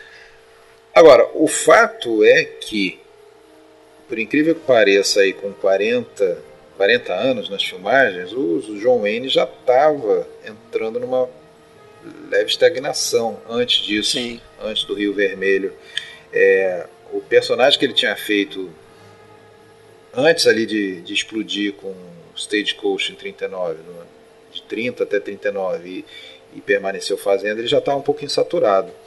E esse, esse filme foi uma, assim como o Stagecoach, foi uma guinada inicial na carreira dele, guinada é, para fama, né? O, dá para dizer que o Rio Vermelho também foi uma certa guinada, porque ele migrou daí para um tipo de personagem que ele passaria a fazer é, para o resto da, da, carreira, assim, um cara mais é, menos jovial e intrépido e mais é, líder até um pouco, como é que eu vou dizer, Talvez. rancoroso, muitas vezes. Pois é, esse esse esse rancor dele me lembra justamente aquele do Racho de ódio, né? Do John Ford. Isso, isso que depois é tem tem semelhança bem né? representado né? lá, né? Essa história dele, dele, dele sair atrás do, do cara que traiu ele, que no Rastro de ódio não é isso, né? É a sobrinha dele, mas mas ele sai também com raiva atrás dela para resolver a situação. Pois é, aqui no, no, no, Rio Vermelho, apesar de a gente vai comentar, foi o roteiro foi baseado numa série de histórias que foram publicadas em jornal em 46, 47, escritas por um tal de Borden Chase, né, que era uma série de histórias chamada The Shishon Trail, né, que depois acabou sendo publicada como livro em 48, daí com o título Blazing Guns on the Shishon Trail. É, e depois até foi republicada com o título de Red River mesmo, para coincidir com o lançamento do filme, né, para pegar carona no lançamento do filme. Mas apesar de ter sido escrito nessas, com base nessa história, não dá para não ver relação com, por exemplo, o Grande Motim, né, filme lá de 35 do Capitão Blig, né, o motim do The Bounty, é, que a gente tem ali um. O que acontece no, no Rio Vermelho é um é motim. Verdade, é né? verdade. Então, tem, um, tem uma, um paralelo muito forte, a gente pode ver o paralelo do Capitão Bligh ali com certeza com, com o Tom Danson e o personagem do Montgomery Clift, né, o, o Garth, Matt, Matt Garth, né, é. com o personagem do Clark Gable. É, vejo paralelo um pouco também com o, o Capitão Ahab lá do Mob Dick, né? Aquele cara implacável e tal. Também, essa é aquela coisa, né? O, o Howard Hawks mesmo dizia que você tem cerca de 30 histórias é que você pode contar. Só que a maneira que você conta e o enfoque que você dá é que torna diferente. Ele mesmo, outra característica do Howard Hawks, né? Ele mesmo, ao longo da carreira, é famoso por dá uma recalchutada nas histórias que ele usa, Sim, né? Sim, faz muito isso, né? Faz, demais. O Rio Bravo ele vai, ele vai repetir no Eldorado e vai repetir um pouco no Rio Lobo. O próprio Levada da Breca ele repete no Inventor da Mocidade. É, ele tem uma aquele filme que eu tem um filme que eu não vi dele, a, a como é que é o nome? A Song a Song, a Song Born, Born que, é, que é um filme que ele fez em cima do e, Bola de Fogo. É bola de fogo, né? Eu sabia que ele era é, meio. Inclusive, se você a, olhar a o roteiro desse A Songs Born, Nasce uma Canção, é o nome em português. Isso. Você vê que o roteiro é do Billy Wilder. Porque o Billy Wilder escreveu o roteiro do ah, Bola de tá. Fogo. É o mesmo Foi roteiro. O último grande roteiro do Billy Wilder. Antes né? de virar Antes de diretor. Começar a dirigir. É. E, outro, e outro que eu lembro vendo o Rio Vermelho, um pouco, mas aí não a história e tal, mas o personagem, a degradação moral, assim, não, não sei se dá para dizer degradação, mas a, o, o, extremo que ele chega é o, com o personagem do Bogart em O Tesouro de Serra Madre, né? Que naquela aquele medo de, de, de, de perder o que tem, né? O cara fica alucinado, fica obcecado, né? né? Fica obcecado. É, não, confesso que não pensei é. nisso tudo. Mas não. o é, mas tem, mas com, com, mas claro, a história oficial é baseada nessa história do, do do Gordon Chase, que ele próprio acabou escrevendo o roteiro junto com outro cara, o Charles, Charles Schnee, né, baseado na Você sabe que o, que o Gordon Chase ele deu uma esculachada no Hard Rocks, né? Teve um, um arranca-rabo aí. Não, não sabia. É que o Gordon Chase ele fez uma entrevista para uma revista e ele falou que o Rocks mudou a história toda que ele tinha escrito. Pô, e o Rocks ah, fazia sim, isso, sim. né? Aí ah, disse que o, que o Howard Hawks diminuiu o papel do John Ireland porque o John Ireland estava dando em cima da, da namorada do Hawks na época. E aí o Hawks disse que, dizia que não, que na verdade, pô, ele queria fazer o filme é, com o John Ireland com um papel maior, só que o John Ireland chegava bêbado todo dia, entendeu? Atrasava, não levava a parada a sério. Aí ele pegou o, o cenas do personagem do, do Cherry Valance, que é o do John Ireland, e encaixou, fez um pouco daquilo que a gente falou ali no início do, do episódio. Né? Ele modificou a história para encaixar essas cenas em outros personagens. E que o John Ireland, na verdade, estava querendo pegar a Joanne Drew, que é a atriz. Agora, isso, isso me lembra algo que. Assim, eu gosto do Rio Vermelho.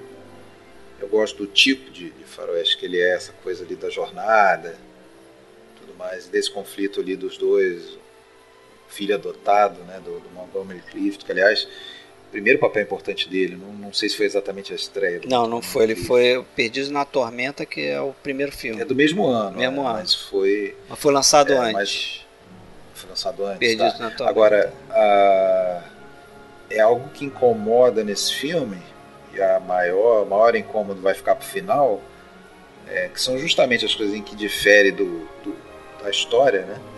É, mas uma delas é essa.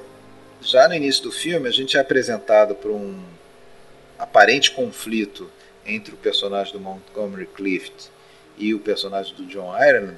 A gente fica achando que vai rolar uma treta ali mais pra frente, né? É. Eles vão se enfrentar em algum momento, né? Ficam comparando a arma, aquela coisa toda.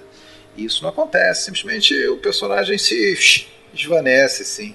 Parece até aquele tiozinho lá do, do Vinhas da Ira, que isso é histórico, né? Um membro da família que simplesmente some no meio da história e não é dada nenhuma explicação. assim. Pois Não é. sei se o ator morreu. Isso aí, que acho que ficou na conta desse problema que ele teve com o John Ireland, né? com esse ator. Que acabou que não desenvolveu o personagem dele e não Não teve desenvolveu. esse conflito. Agora, esse filme tem uma coisa que é difícil também de ver na, na carreira do Howard Hawks, que é a história de dele voltar no passado para contar um pedaço do, da história, né? Não é um Ah, flashback, sim, tem. né? Não, é, o- é, é, é como se fosse o, a introdução, né? É, é o passado, ele conta o passado, O prólogo, né? o prólogo e depois Isso ele tá faz livro, o link né? com o O presente. primeiro capítulo do livro é é esse prólogo. Eu li um pedaço É. do livro. O Rox ele não gostava, né, dessa, desse, desse, ele não gostava de usar flashback, ele não gostava de ter que contar alguma coisa voltando no passado, né? Ele, ele diz que o que convenceu ele a, a fazer dessa forma foi justamente aquelas, aquele detalhe do bracelete, que tem Ah, a cena do bracelete que, que o John Wayne descobre que a mulher faleceu porque o bracelete está no, no, no braço do índio. Ele falou que esse link e essa história do bracelete e, e passando pela história toda é o que levou ele a fazer dessa forma, a utilizar esse passado, né? adaptar a história realmente. O bracelete é bem interessante, porque justamente ele tá na. É o bracelete da, da namorada do, do- do personagem do Dan Danson. Acaba indo pro filho adotivo dele, o garoto lá, o, O Matt, Matthew. É, depois o Matthew passa ele pra Tess, né? é Isso? O nome da ele personagem, Tess. não A lembro. A personagem da Johnny Drew. Isso. né? E, e é ela que no final vai meio que interceder, né, para fazer a paz, né, para reunir os dois. Tenho uma, tive a oportunidade de comprar o, a edição da Criterion Collection desse filme. É interessante. Primeiro que tem quatro discos, né? Tem o filme, é, tem as duas versões do filme, a versão foi para o cinema e a versão é, pré-estreia, que depois acabou sendo modificada para ir para o cinema. E tem em dois, em dois formatos, em Blu-ray e em DVD, por isso acaba tendo quatro discos. E além disso, vem o livro inteiro, né? o livro do, do Borden Chase, o Blazing Guns on the Shishon Trail. Mas é bem aquela literatura de, de os, os pulp fictions de, de, de faroeste, aqueles livros de faroeste, é, aquela, aquele linguajar de, de história de faroeste mesmo, né? que, que deu a base do, do filme. Eu não cheguei a ler essa história não, mas Mas o, o primeiro capítulo é exatamente esse introito, é lá no início, quando eles saem da caravana onde eles estão, é, atravessa o Rio Vermelho, toma conta de uma terra que tem dono já. na mão grande, né? Isso aqui é uma mão engraçado. grande, né? é, mata todo mundo que tenta é, se apoderar da terra e depois tem um corte aí para 15 anos depois, mais ou menos. É, e eu, cara, eu não sei você, mas eu acho o, a caracterização do Walter Brennan porra, Muito boa, né? ótima, cara. Você quase não reconhece que é ele. Você fala assim, É. caraca, como o cara mudou. Porque na segunda parte do filme ele já tá parecido com até com o personagem do Rio Bravo, né? Tudo bem que o Rio Bravo ele tá bem mais velho. Exatamente. é. Depois. Eu tenho muita dificuldade de sempre de saber qual é a real idade do Walter Brennan. É, ou até o, o perfil dele, né? O, o rosto dele, como é que é realmente, porque Eu tenho dificuldade de saber. Ele muda Aquele bastante. filme Uma Aventura na África, ele tá. Não, Uma Aventura na África? É, eu acho que é Uma Aventura na África ele tá também. Ele tá? Ou eu tô confundindo? Não, acho que eu tô confundindo agora. Que ele faz um pastor. Não, o pastor ele faz no Sargento York. Que ele tá com o cabelo branco, pintado de branco. É, mas é, é- é difícil a gente saber a idade dele. É, não, ele é muito versátil, assim. Ele é meio que então um eu tô cam... confundindo. Ele é meio que um camaleãozinho. Camaleão, camaleão. Então ali nesse filme a gente não sabe qual que é o verdadeiro Walter Brennan. É ele novo ou É. ele 15 anos Eu, o depois? meu palpite é que eles deram uma rejuvenescida nele e depois deram envelhecida. Então ele tá no meio do caminho ali entre os dois, os dois tempos. Ah, sim, sim, é o Sargento York. Não sei o que Sargento que eu- York. É, que ele, que ele faz o pastor. Tá, tô falando besteira aqui. Acontece. Não, muita coisa, né? Muito filme, muita confusão. Agora, uma, uma outra coisa interessante que eu acho nesse filme, e em outros do Howard Hawks também, e outros do período, né? E que me fazem gostar muito de- desse período clássico do, do cinema, né? E me faz muitas vezes repudiar alguns filmes hoje onde tudo é muito explicado e tudo tem que ser dito, senão parece que a plateia não entende. Né? Tem uma cena boba é, nesse filme, uma cena sem, sem muita importância, mas tem esse detalhe que eu estou comentando. É como você constrói é, é, os personagens sem muitas vezes você precisar usar diálogo. Então você constrói é, é, um certo valor que pertence àquele grupo ali de personagens sem precisar você usar diálogo, muitos diálogos. Até algo um pouco que o. Não sei se você viu, o, nosso ouvinte aqui, o Fábio Rockenbach, fez uma palestra sobre o Era uma Vez no Oeste, e ele fala um pouco disso. Aham, sim. Mas nessa cena aqui no Rio Vermelho eu identifiquei que é logo depois que o personagem do Harry Carey Jr. morre naquele.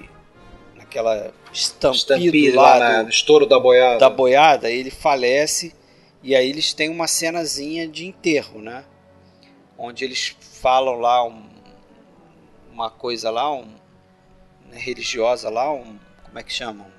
Declamam alguma coisa lá. E, e logo quando eles acabam de falar, o John Wayne, que faz ali, a- a- fala as palavras ali, logo quando ele acaba isso, tem um barulho de um coiote, você escuta o barulho de um coiote uivando, e eles olham na direção do barulho.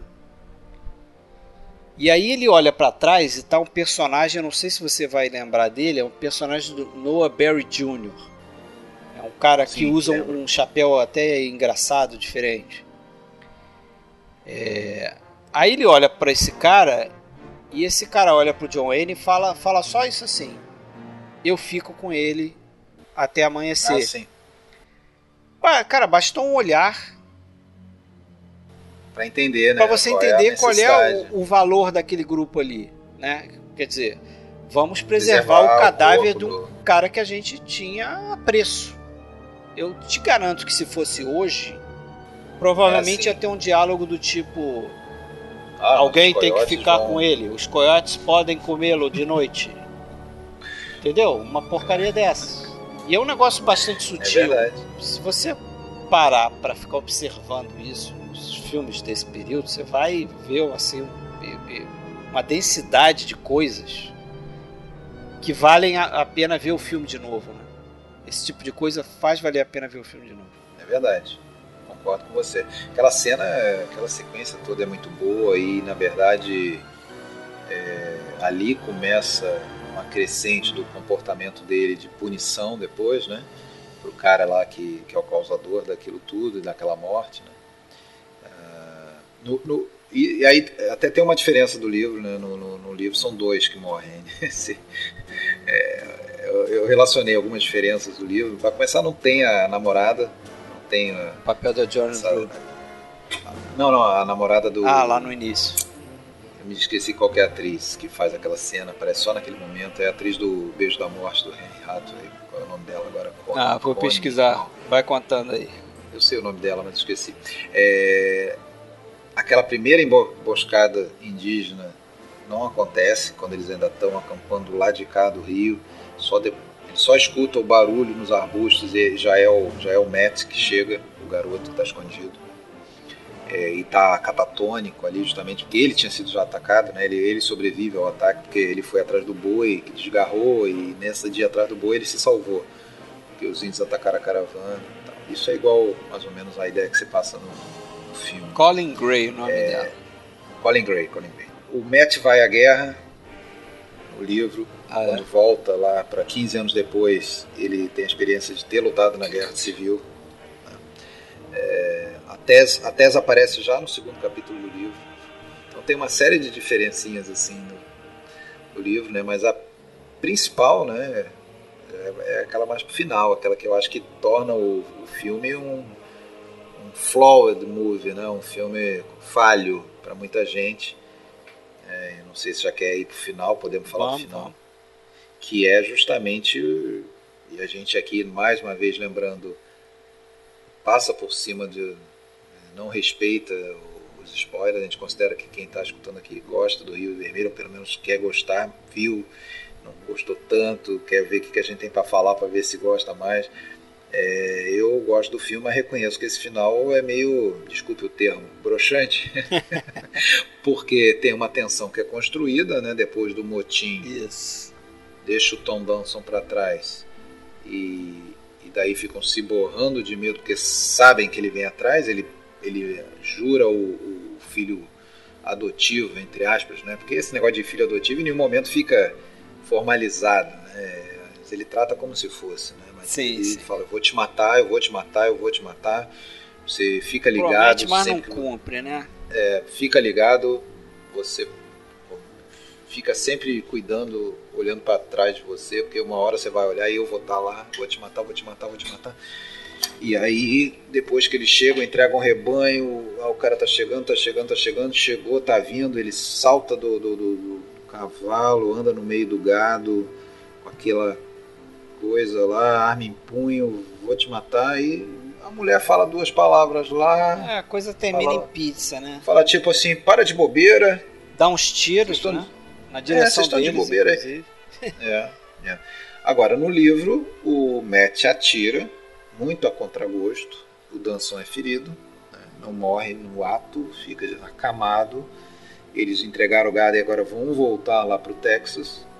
E ele acaba morrendo o, o Danson. É. Eu acho um final mais, mais plausível, sombrio, mas talvez. aí entra uma coisa que o seu Hawks também é, tinha essa mania, essa, esse bloqueio, ele não gostava de matar personagem nenhum, em princípio, mas principalmente protagonista. O último que se tem notícia tinha sido o, o Scarface lá, o Paul Mooney no Scarface. Né? Mas aí também, né? Por exigência do código né? também. Agora, ele não gostava de, de, matar, né? Tanto é que nos outros filmes quem morre é os coadjuvantes lá, o Thomas Mitchell, no Paraíso Infernal, aquela coisa toda. É, ele, Aliás, ele... falei do Thomas Mitchell aqui, eu lembrei de outra coisa, a gente falou que ele, o rock se repete muito, se recicla.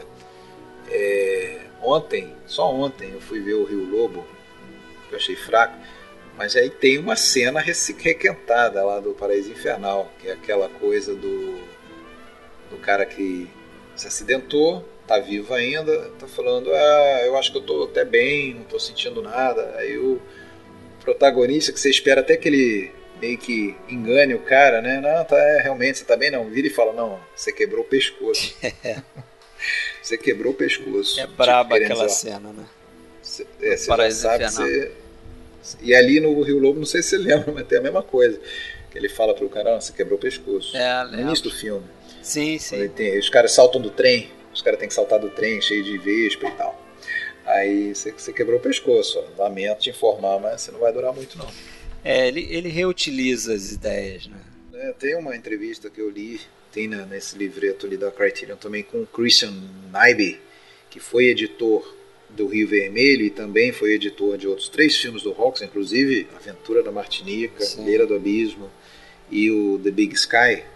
Rio da Aventura. É, Rio da Aventura, que é um filme inclusive com Kirk Douglas. É um bom filme. Aí, que, é um filme que é, não é bem um faroeste, né, porque ele é mais um filme de, de fronteira. Ele me lembra um pouco assim na, na, na na, na, temática o Regresso lá, o filme do DiCaprio, por exemplo. Aquele filme é, do, do, do, tem semelhanças. Dos, aventura, dos exploradores ali do, do, mais da parte norte ali, da fronteira com o Canadá, aquela coisa. Mas o, o Naib, que inclusive acabou sendo o cara que ficou acreditado pelo Monstro do Ártico, né? Isso, um, um dos filmes que todo que mundo ele... sabe que o Hawks dirigiu e tal. dirigiu, né? 1951. Pode falar aí dessa década de 50. Né? É. Então, o que aconteceu foi que o Naib meio que salvou o, o Rio Vermelho. Ele não era o editor do Rio Vermelho.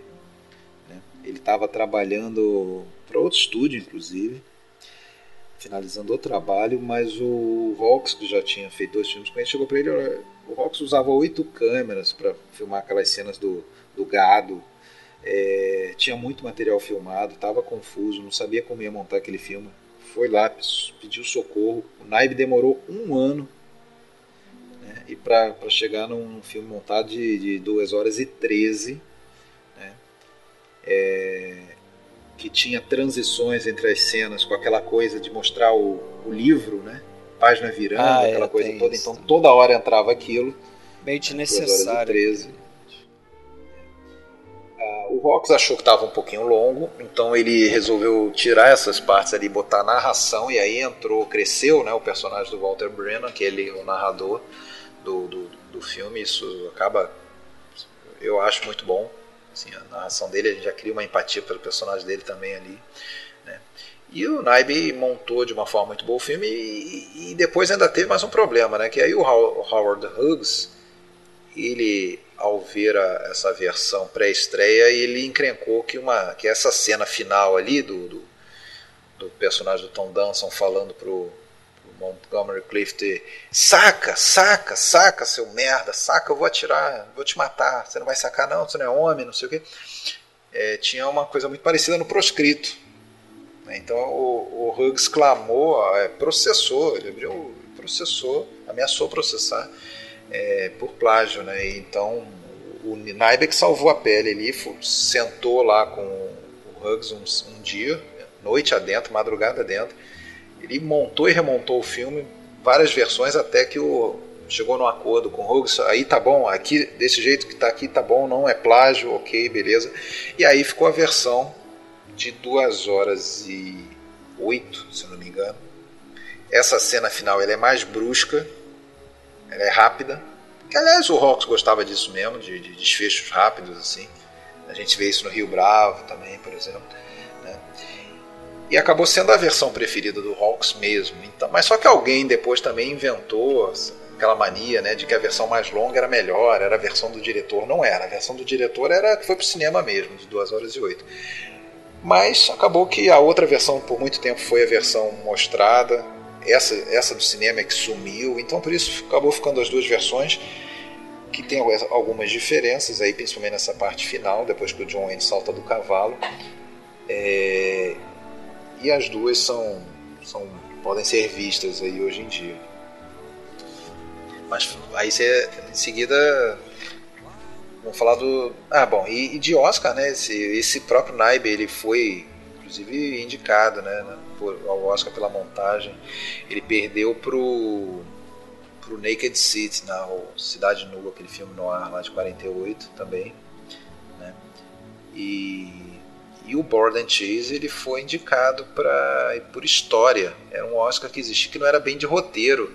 Interessante isso, eu nem sabia. É, histórias que eu tinha tentado para isso. Era a história original. roteiro, né? Histórias é, originais. É.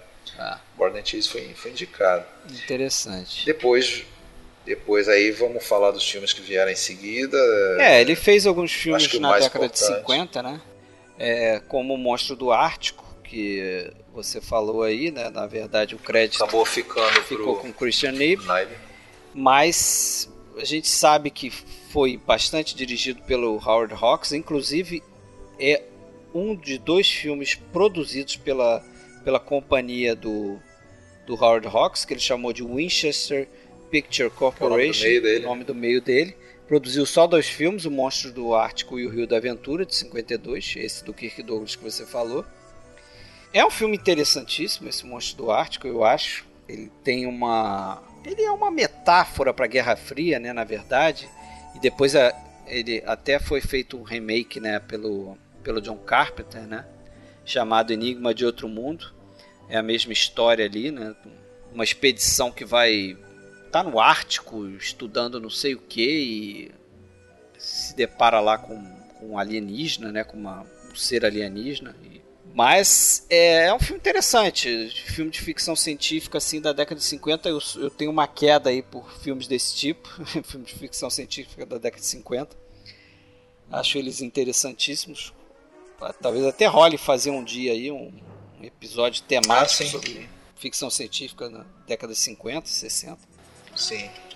Com muita música de Teremim. Exatamente, música, muita música de Teremim, começar lá pelo Dia que a Terra Parou, para mim é dos melhores filmes desse período aí. Fez o Rio da Aventura, eu acho um filme, um western, né? Muito bom também com Kirk Douglas, como você já comentou aí, né? que esses westerns de fronteira e tal. É... E fez outros filmes também, né? Aí o Homem os homens preferem as louras, com a Marilyn Monroe e a Jane Russell. É, fez esse Inventor da Mocidade, que a gente já falou um pouco aqui com Cary Grant, que é uma espécie de remake da Levada da Breca, que é legalzinho também. Participou do, do, do Páginas da Vida para Fox ali, Páginas do, da Vida. episódios. Infelizmente, dos cinco episódios eu, eu vi agora também esses dias, eu achei o dele o mais fraquinho. E ele fez o Terra dos Faraós, que que é um filme que deu errado, né? É um filme, inclusive, é, que é um lançou ele aí num, numa espécie de retiro espiritual aí. Ele, ele se ficou recluso na Europa por quatro anos até voltar e fazer o Rio Bravo, onde começa o inferno, 1959. Que a gente pode aí falar dele, né? Porque ele, ele teve a ideia de fazer esse filme por diversas razões, né? Eu já li algumas histórias, né? Acho que a mais famosa é aquela que ele teria feito o Rio Bravo em resposta ao Matar ou Morrer. Você ouviu essa história, né? Sim, sim. Que claro. ele, não, ele não gostava, na verdade ele, ele até respeitava o filme do Fred Zinnemann, só que ele não respeitava o personagem do Gary Cooper, porque ele achava que um xerife decente, ele não ia sair de pires na mão pedindo ajuda na cidade. Ah, por favor, me ajuda e não sei o quê.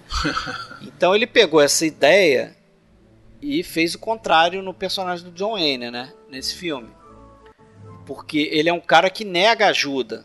Fala, não, não se envolve. Tem lá o personagem do Ward Bond, que é um amigo de longa data dele que oferece ajuda e acaba pagando por isso, né? E ele fala, não, eu tô bem, não quero ajuda, eu vou me virar com o que eu tenho aqui, não sei o quê. Outra, outra coisa também que ele não gostou em outro western, que é aquele galante sanguinário, acho que você já viu também, aquele 310 to Yuma.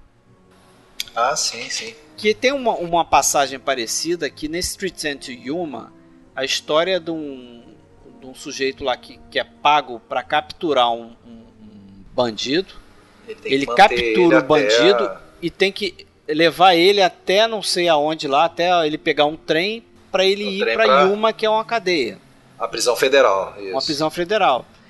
E só que quando ele captura esse cara, esse cara vira pro para esse sujeito e fala assim, ó, é bom você você torcer para os meus amigos não descobrirem que você me capturou, porque senão eles vêm para me salvar, né? Faz uma ameaça pro para esse outro personagem.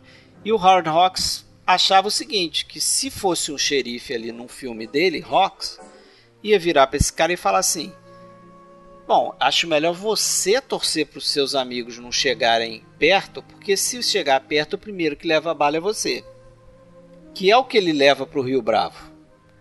É, qual é a história do Rio Bravo?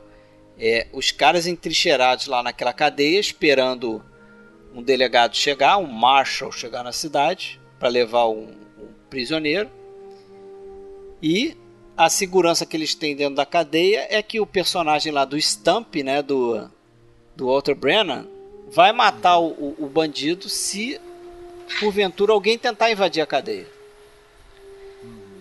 E uma outra, um Sim. outro incentivo dele para fazer esse filme é porque ele, ele veio para os Estados Unidos e percebeu que o, o, os seriados de western faziam sucesso nos Estados Unidos naquela época. Ah, sim, sim. É, foi quando ele justamente nessa época ali, final dos anos 50, tava bombando, né? Tava bombando. Boa, e ele, e ele, da vida aí. Isso, e ele percebeu que é, as pessoas assistiam esses seriados, voltavam para ver no dia seguinte, não pela história, elas estavam meio que cagando para a história. Elas gostavam dos, dos personagens. Então os telespectadores queriam acompanhar os personagens. E aí ele resolveu fazer. Aqueles, aqueles arquétipos de sempre, né? Sim. O herói, o amigo do herói, a mulher de, de, de, virtude duvidosa, a mulher boazinha, o, aquele assistente engraçadinho, cômico, que fala demais. Então ele juntou tudo isso num panelão e fez o Rio Bravo, que para mim, na minha opinião, é um dos melhores filmes dele do Howard Hawks. É não sei o que você acha. É, eu gosto bastante. Eu acho que tem coisas muito boas nesse filme. Gosto muito do, do, do Brennan. Gosto muito da, da, da interação dele com o Dean Martin. Aquela, aquele problema do Dean Martin e tal, querendo se afirmar e tudo. Uh, mas algumas coisas me incomodam, em alguns momentos é, que eu acho que tem um exagero na parte cômica, sabe? É, que para ele não incomodava em nada, né? Isso é parte para muita gente pode ser visto quase em alguns momentos como uma screwball no, no, velho, no velho oeste esse filme, mas é, e também me incomoda um pouquinho quando começa a cantorinha do senhor Rick Nelson ali. Porque, é mesmo? É, o Rick Nelson é tudo bem, né? Ele era um pequeno Elvis ali na época, né? ele, um era um, tremendo... ele era inclusive mais famoso do, por incrível que pareça, a gente está dizendo isso hoje. Em 59. Mas na né? época, em 59, ele era mais famoso que o John Wayne, naquele momento da carreira do John Wayne. E do Jim Martin. E ele era, ele era famoso, famoso, inclusive internacionalmente. Se você for olhar o, o pôster, dizem que o pôster do filme no Japão era o, o, era o Rick Nelson enorme no pôster e o John Wayne e o Dean Martin lá pequenininhos lá embaixo, porque o, o, justamente isso que você falou, o Rick Nelson era um astro do rock na época. E era, ele, ele, ele fazia um seriado também que tinha muito sucesso na TV americana. Então assim, o público conhecia ele bastante. Só que o nome dele ficou lá embaixo, né? Ficou atrás. Ele, do... ele chegou a tentar o Montgomery Clift para esse filme também. Não, não foi? É, eu acho que ele chegou a tentar. Agora, não conseguiu, mas ele tentou fazer do Rick Nelson um pequeno Montgomery Clift, inclusive aquela coisa de coçar o Os nariz. Trejeitos, quando, né? quando tá pensando, dar uma coçada no nariz. É. é, ele, ele dava dicas né, pro Rick Nelson, porque o Rick Nelson acho que estava muito nervoso para fazer o personagem, não era um ator nato. Então ele dava dicas para ele ficar mais à vontade no papel. Mas eu, eu gosto, eu gosto justamente dessa interação. Eu acho o Jim Martin muito bem no papel. O, o próprio Howard Hawks falava isso do John Wayne. Falava assim que o John Wayne ele ficava muito bem quando você dava um ator, um bom ator para ele contracenar. Sim. Porque se ele pegasse um ator meia boca, como a gente viu lá no Rio Lobo, né? ele simplesmente, nas palavras do Howard Hawks, ele jogava aquele cara para fora da tela, assim, você não via mais nada, porque a presença do John Wayne é muito grande, né? É verdade. Se você pode contestar a qualidade dele como ator, assim, estudioso do, da, da escola de atuação, o que quer que seja, de método, de não sei o quê, pô, o cara tinha uma presença que... O, o próprio Walter Brennan, nessa época ele estava fazendo uma série de TV, ele estava bem famoso na TV também, fazendo uma série chamada The Real McCoys, e ele era o Grandpa McCoy. Né? O, o Hawk chamou ele e falou: Olha, é, eu quero você nesse papel aqui do Stamp, mas por favor, deixa o Grandpa McCoy de fora. O personagem aqui é diferente mas na prática ele trouxe o, o que era o personagem dele na TV para o Stamp, né? O, o Grandpa McCoy. Uh, a única diferença é que o, mais uma vez aí o, o personagem da TV usava dentes, né? É. e no, no Rio Bravo ele tá ele lá ao ele natural, tira, sem né? dentadura. Ele tira os dentes. No, inclusive no, no, Rio Vermelho, se não me engano, ele aposta a dentadura, não é isso? Ele aposta e perde pro índio. Mas aí que tá aquele negócio do Hawks utilizar a historinha é, e depois ele escreve uma cena ou um, um detalhe para usar no filme. Essa história dos dentes veio daquela que eu contei lá, a primeira vez que ele, ele teve contato com o Walter Brennan. É, ele falou, vamos usar isso no filme. Passou a ser uma Passou a ser uma marca. Uma referência, assim. Uma referência. É. Mas essa. E outra. outra... Fala. Não, eu ia falar do, da, da origem da história. Que é um detalhe curioso também, porque se você olhar é, os créditos do roteiro, você vai ver que é baseado numa história de um tal de B.H. McCampbell. Sabe quem é B.H. McCampbell? Não. Conta pra mim. É Bárbara Hawks McCampbell, a filha do Howard Hawks. Porque disse que ela queria escrever alguma coisa, não sei o quê. E, e, ela deu só ideia. A única ideia que ela deu foi o seguinte: de, de, de, bandidos presos numa casa e o xerife lá ia afugentar os bandidos jogando dinamite e atirando na dinamite. Foi essa ideia que ela deu. Aí ele pegou isso, incorporou no filme. A gente vê que na, no final do filme acontece isso. E ele deu crédito de, de, de história para ela no filme. Né? O, o, roteiro foi desenvolvido por dois grandes colaboradores dele, é, que a gente não falou ainda, o Julius Furderman e a Lee Brackett, que, que é uma moça que escreveu diversos roteiros por Hard Rocks, escreveu A Beira do Abismo, Atari, Rio Lobo, e eu descobri pesquisando que ela é roteirista de um Império Contra-Ataca, que para mim é o melhor filme da, da saga do Guerra nas Estrelas, é o Império Contra-Ataca. Ela escreveu o roteiro junto com o Lawrence Kasdan, não sabia disso, curioso. Já velha, né? já mais coroa, evidentemente. Mas é uma roteirista famosinha também aí, em Hollywood. Aqui, né, e tem a Andy Dixon também, né? Que a gente falou dela no início do episódio. E, e é interessante que a Andy Dixon, atriz, né, em entrevistas, ela diz que um belo dia depois né, de fazer esse filme, ela foi assistir lá o Aventura na Martinica e ela viu falas da, da Feeders, personagem dela no filme, sendo ditas pela Lauren Bacall, lá da, a Slim, lá daquele filme. Quer dizer, ele reciclava. É. A, a, a, era a mesma personagem, basicamente. Sim, sim. Né? Uma mulher de, um momento de, de que passado eles... duvidoso e tal. Eles se beijam, né? Tem um momento isso, que eles isso. se beijam. E aí depois que, do beijo ela fala é mesmo, um diálogo pro John Wayne. Mesmo, mesmo roteirista, inclusive, se não me engano, é o Julius Firstman, não é? É, o Julius Firstman. É. Agora, outra coisa que se repete aí, referência com Rio Vermelho, até também por conta do profissional que trabalhou, o compositor Dmitry Tionkin, nos dois filmes, né? Ele aproveitou uma música lá do... que é a música tema música da abertura do Rio Vermelho, aqui nesse no Rio Bravo ela, ela vira uma aquela Virou canção canção, né? canção My, My Rifle, My Pony and Me cantada lá pelo Dean Martin e o, e o Rick Nelson, né? É. Eu gosto Colo daquelas Colorado, canções. Colorado. Colorado Kid.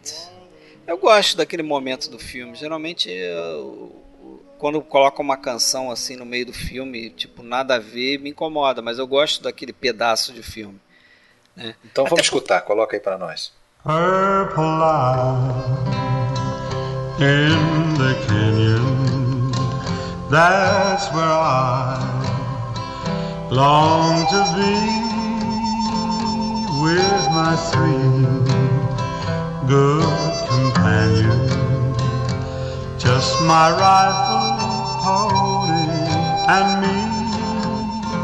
Então, eu gosto dessa, dessa canção, porque eu acho que assim, naquele momento, e até você pode pensar assim, ah, o que, que, tem a ver essa canção né, no meio do filme? Foi para promover o Rick Nelson, né? Se tá com o Rick Nelson no filme, ele tem que cantar em algum momento.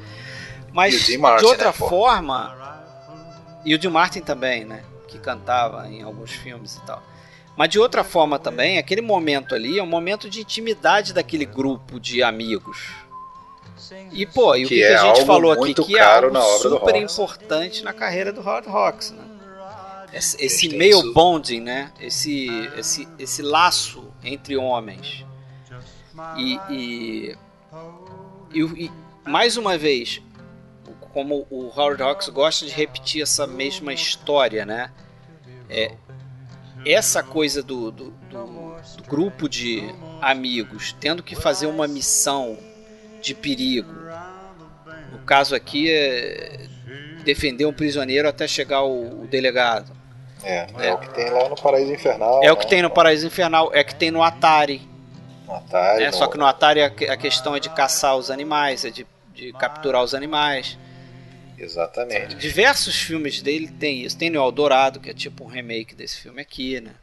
É, interessante é que muitos filmes tratam disso, então aparentemente pode-se pensar que se trata de um, um diretor de filmes para meninos, né? Mas também quando a gente lembra de todas essas mulheres roxianas, fortes, poderosas, empoderadas, como se gosta, né, gosta de, de falar hoje, é, não, não é bem assim. Ele também tem personagens femininas importantes, né? Não, não reunidas em grupo, né? Mas sozinhas já causam um né? estrago não, pros caras. né? É, trabalho. é, é- é curioso isso aí, é uma- algo que eu escrevi até quando a gente fosse falar um pouquinho do Atari, porque Aham. Eu. Manda ver, pode eu- ser agora. Vamos falar. Eu, eu, eu esbarrei com uma review, é, uma resenhazinha em inglês, de uma mulher que eu não conheço, mas tava lá uma review naquele letterbox lá que eu criei o perfil. A mulher esculachava o Atari. Esculachava. Por quê?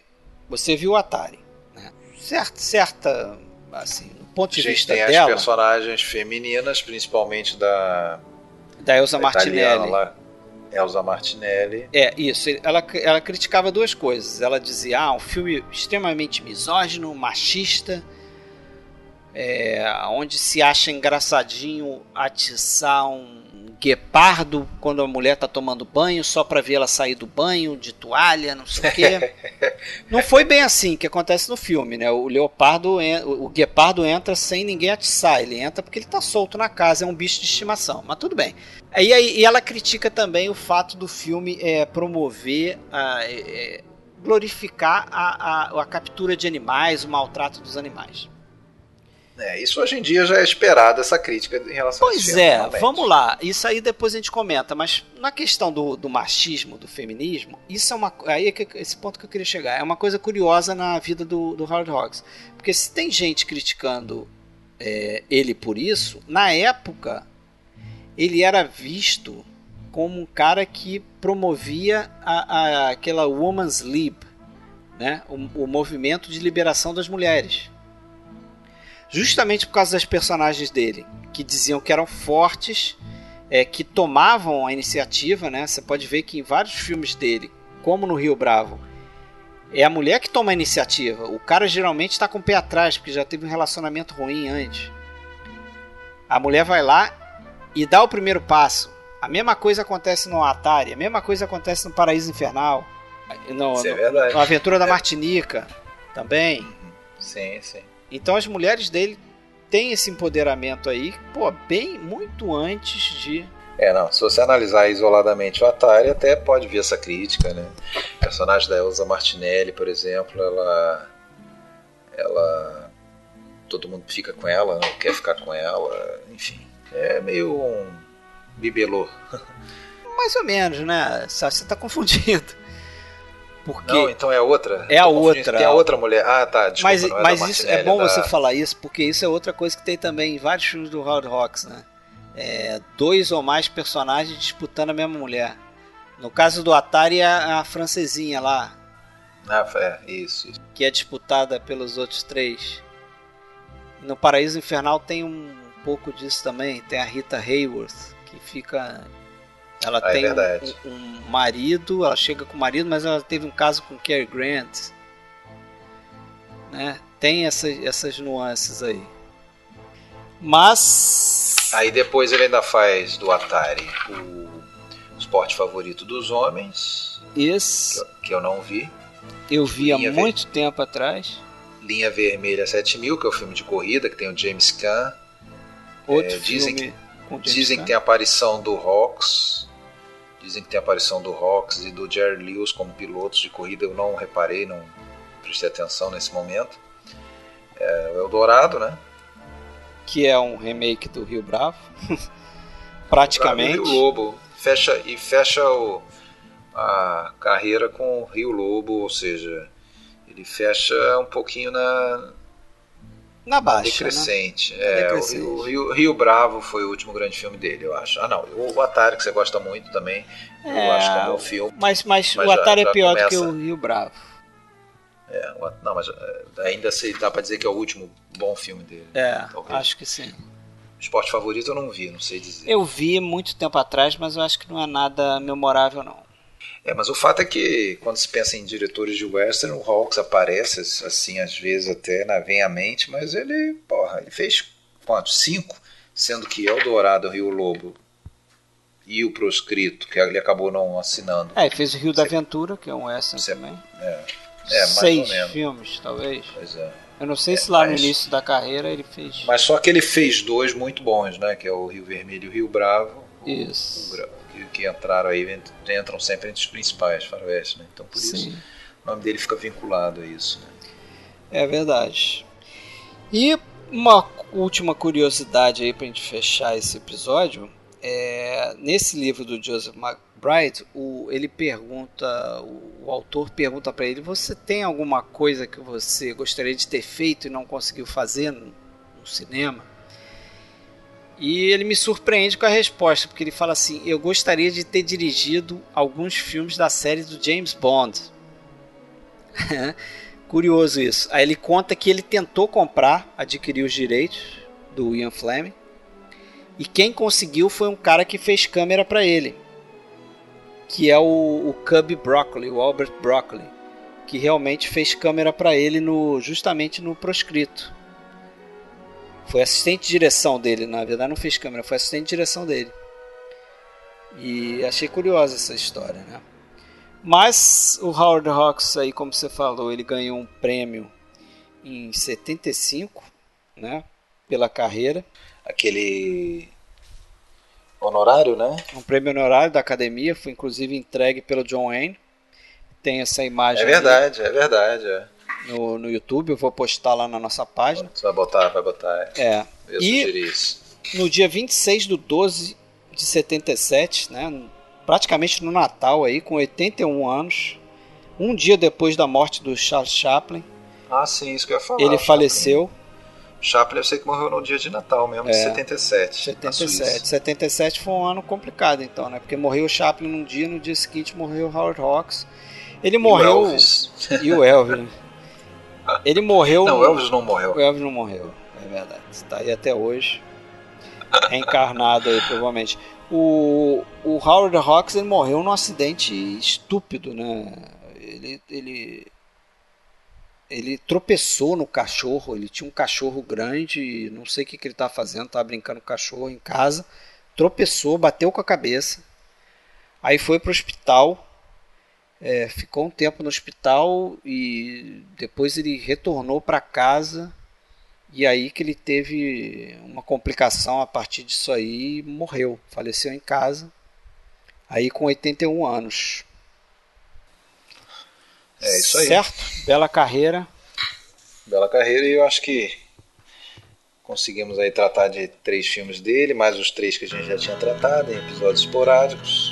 Tá bem homenageado o Sr. Howard Hawks. Tá mesmo. Podcast Filmes Clássicos. Isso aí. É... Confere. Confere. Uma pena mais uma vez, né, que a gente queria ter tido aí a participação do Rafael Amaral hoje. E, infelizmente ele teve um empecilho de última hora, tava tudo certo. A gente não teria mais como adiar a gravação para esperar por ele, então Rafael vai estar aqui com a gente em breve, em outro episódio, vamos escolher ainda. Vamos, vamos convidá-lo com certeza. Isso aí. No próximo episódio trataremos aí de três filmes no, naquele formato de dicas triplas e teremos, se tudo der certo, a presença de um convidado, né? Que é o William Ah, de Andrade, que já fez vários episódios aqui, aqui com a gente, mas vai participar pela primeira vez do Dicas Tripas. Certo? Certo, Fred.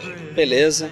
Tchau, pessoal. Até a próxima, Fred. Abraço! Get along home, Cindy, Cindy. Get along home, Cindy, Cindy. Get along home, Cindy, Cindy. I'll marry you sometime.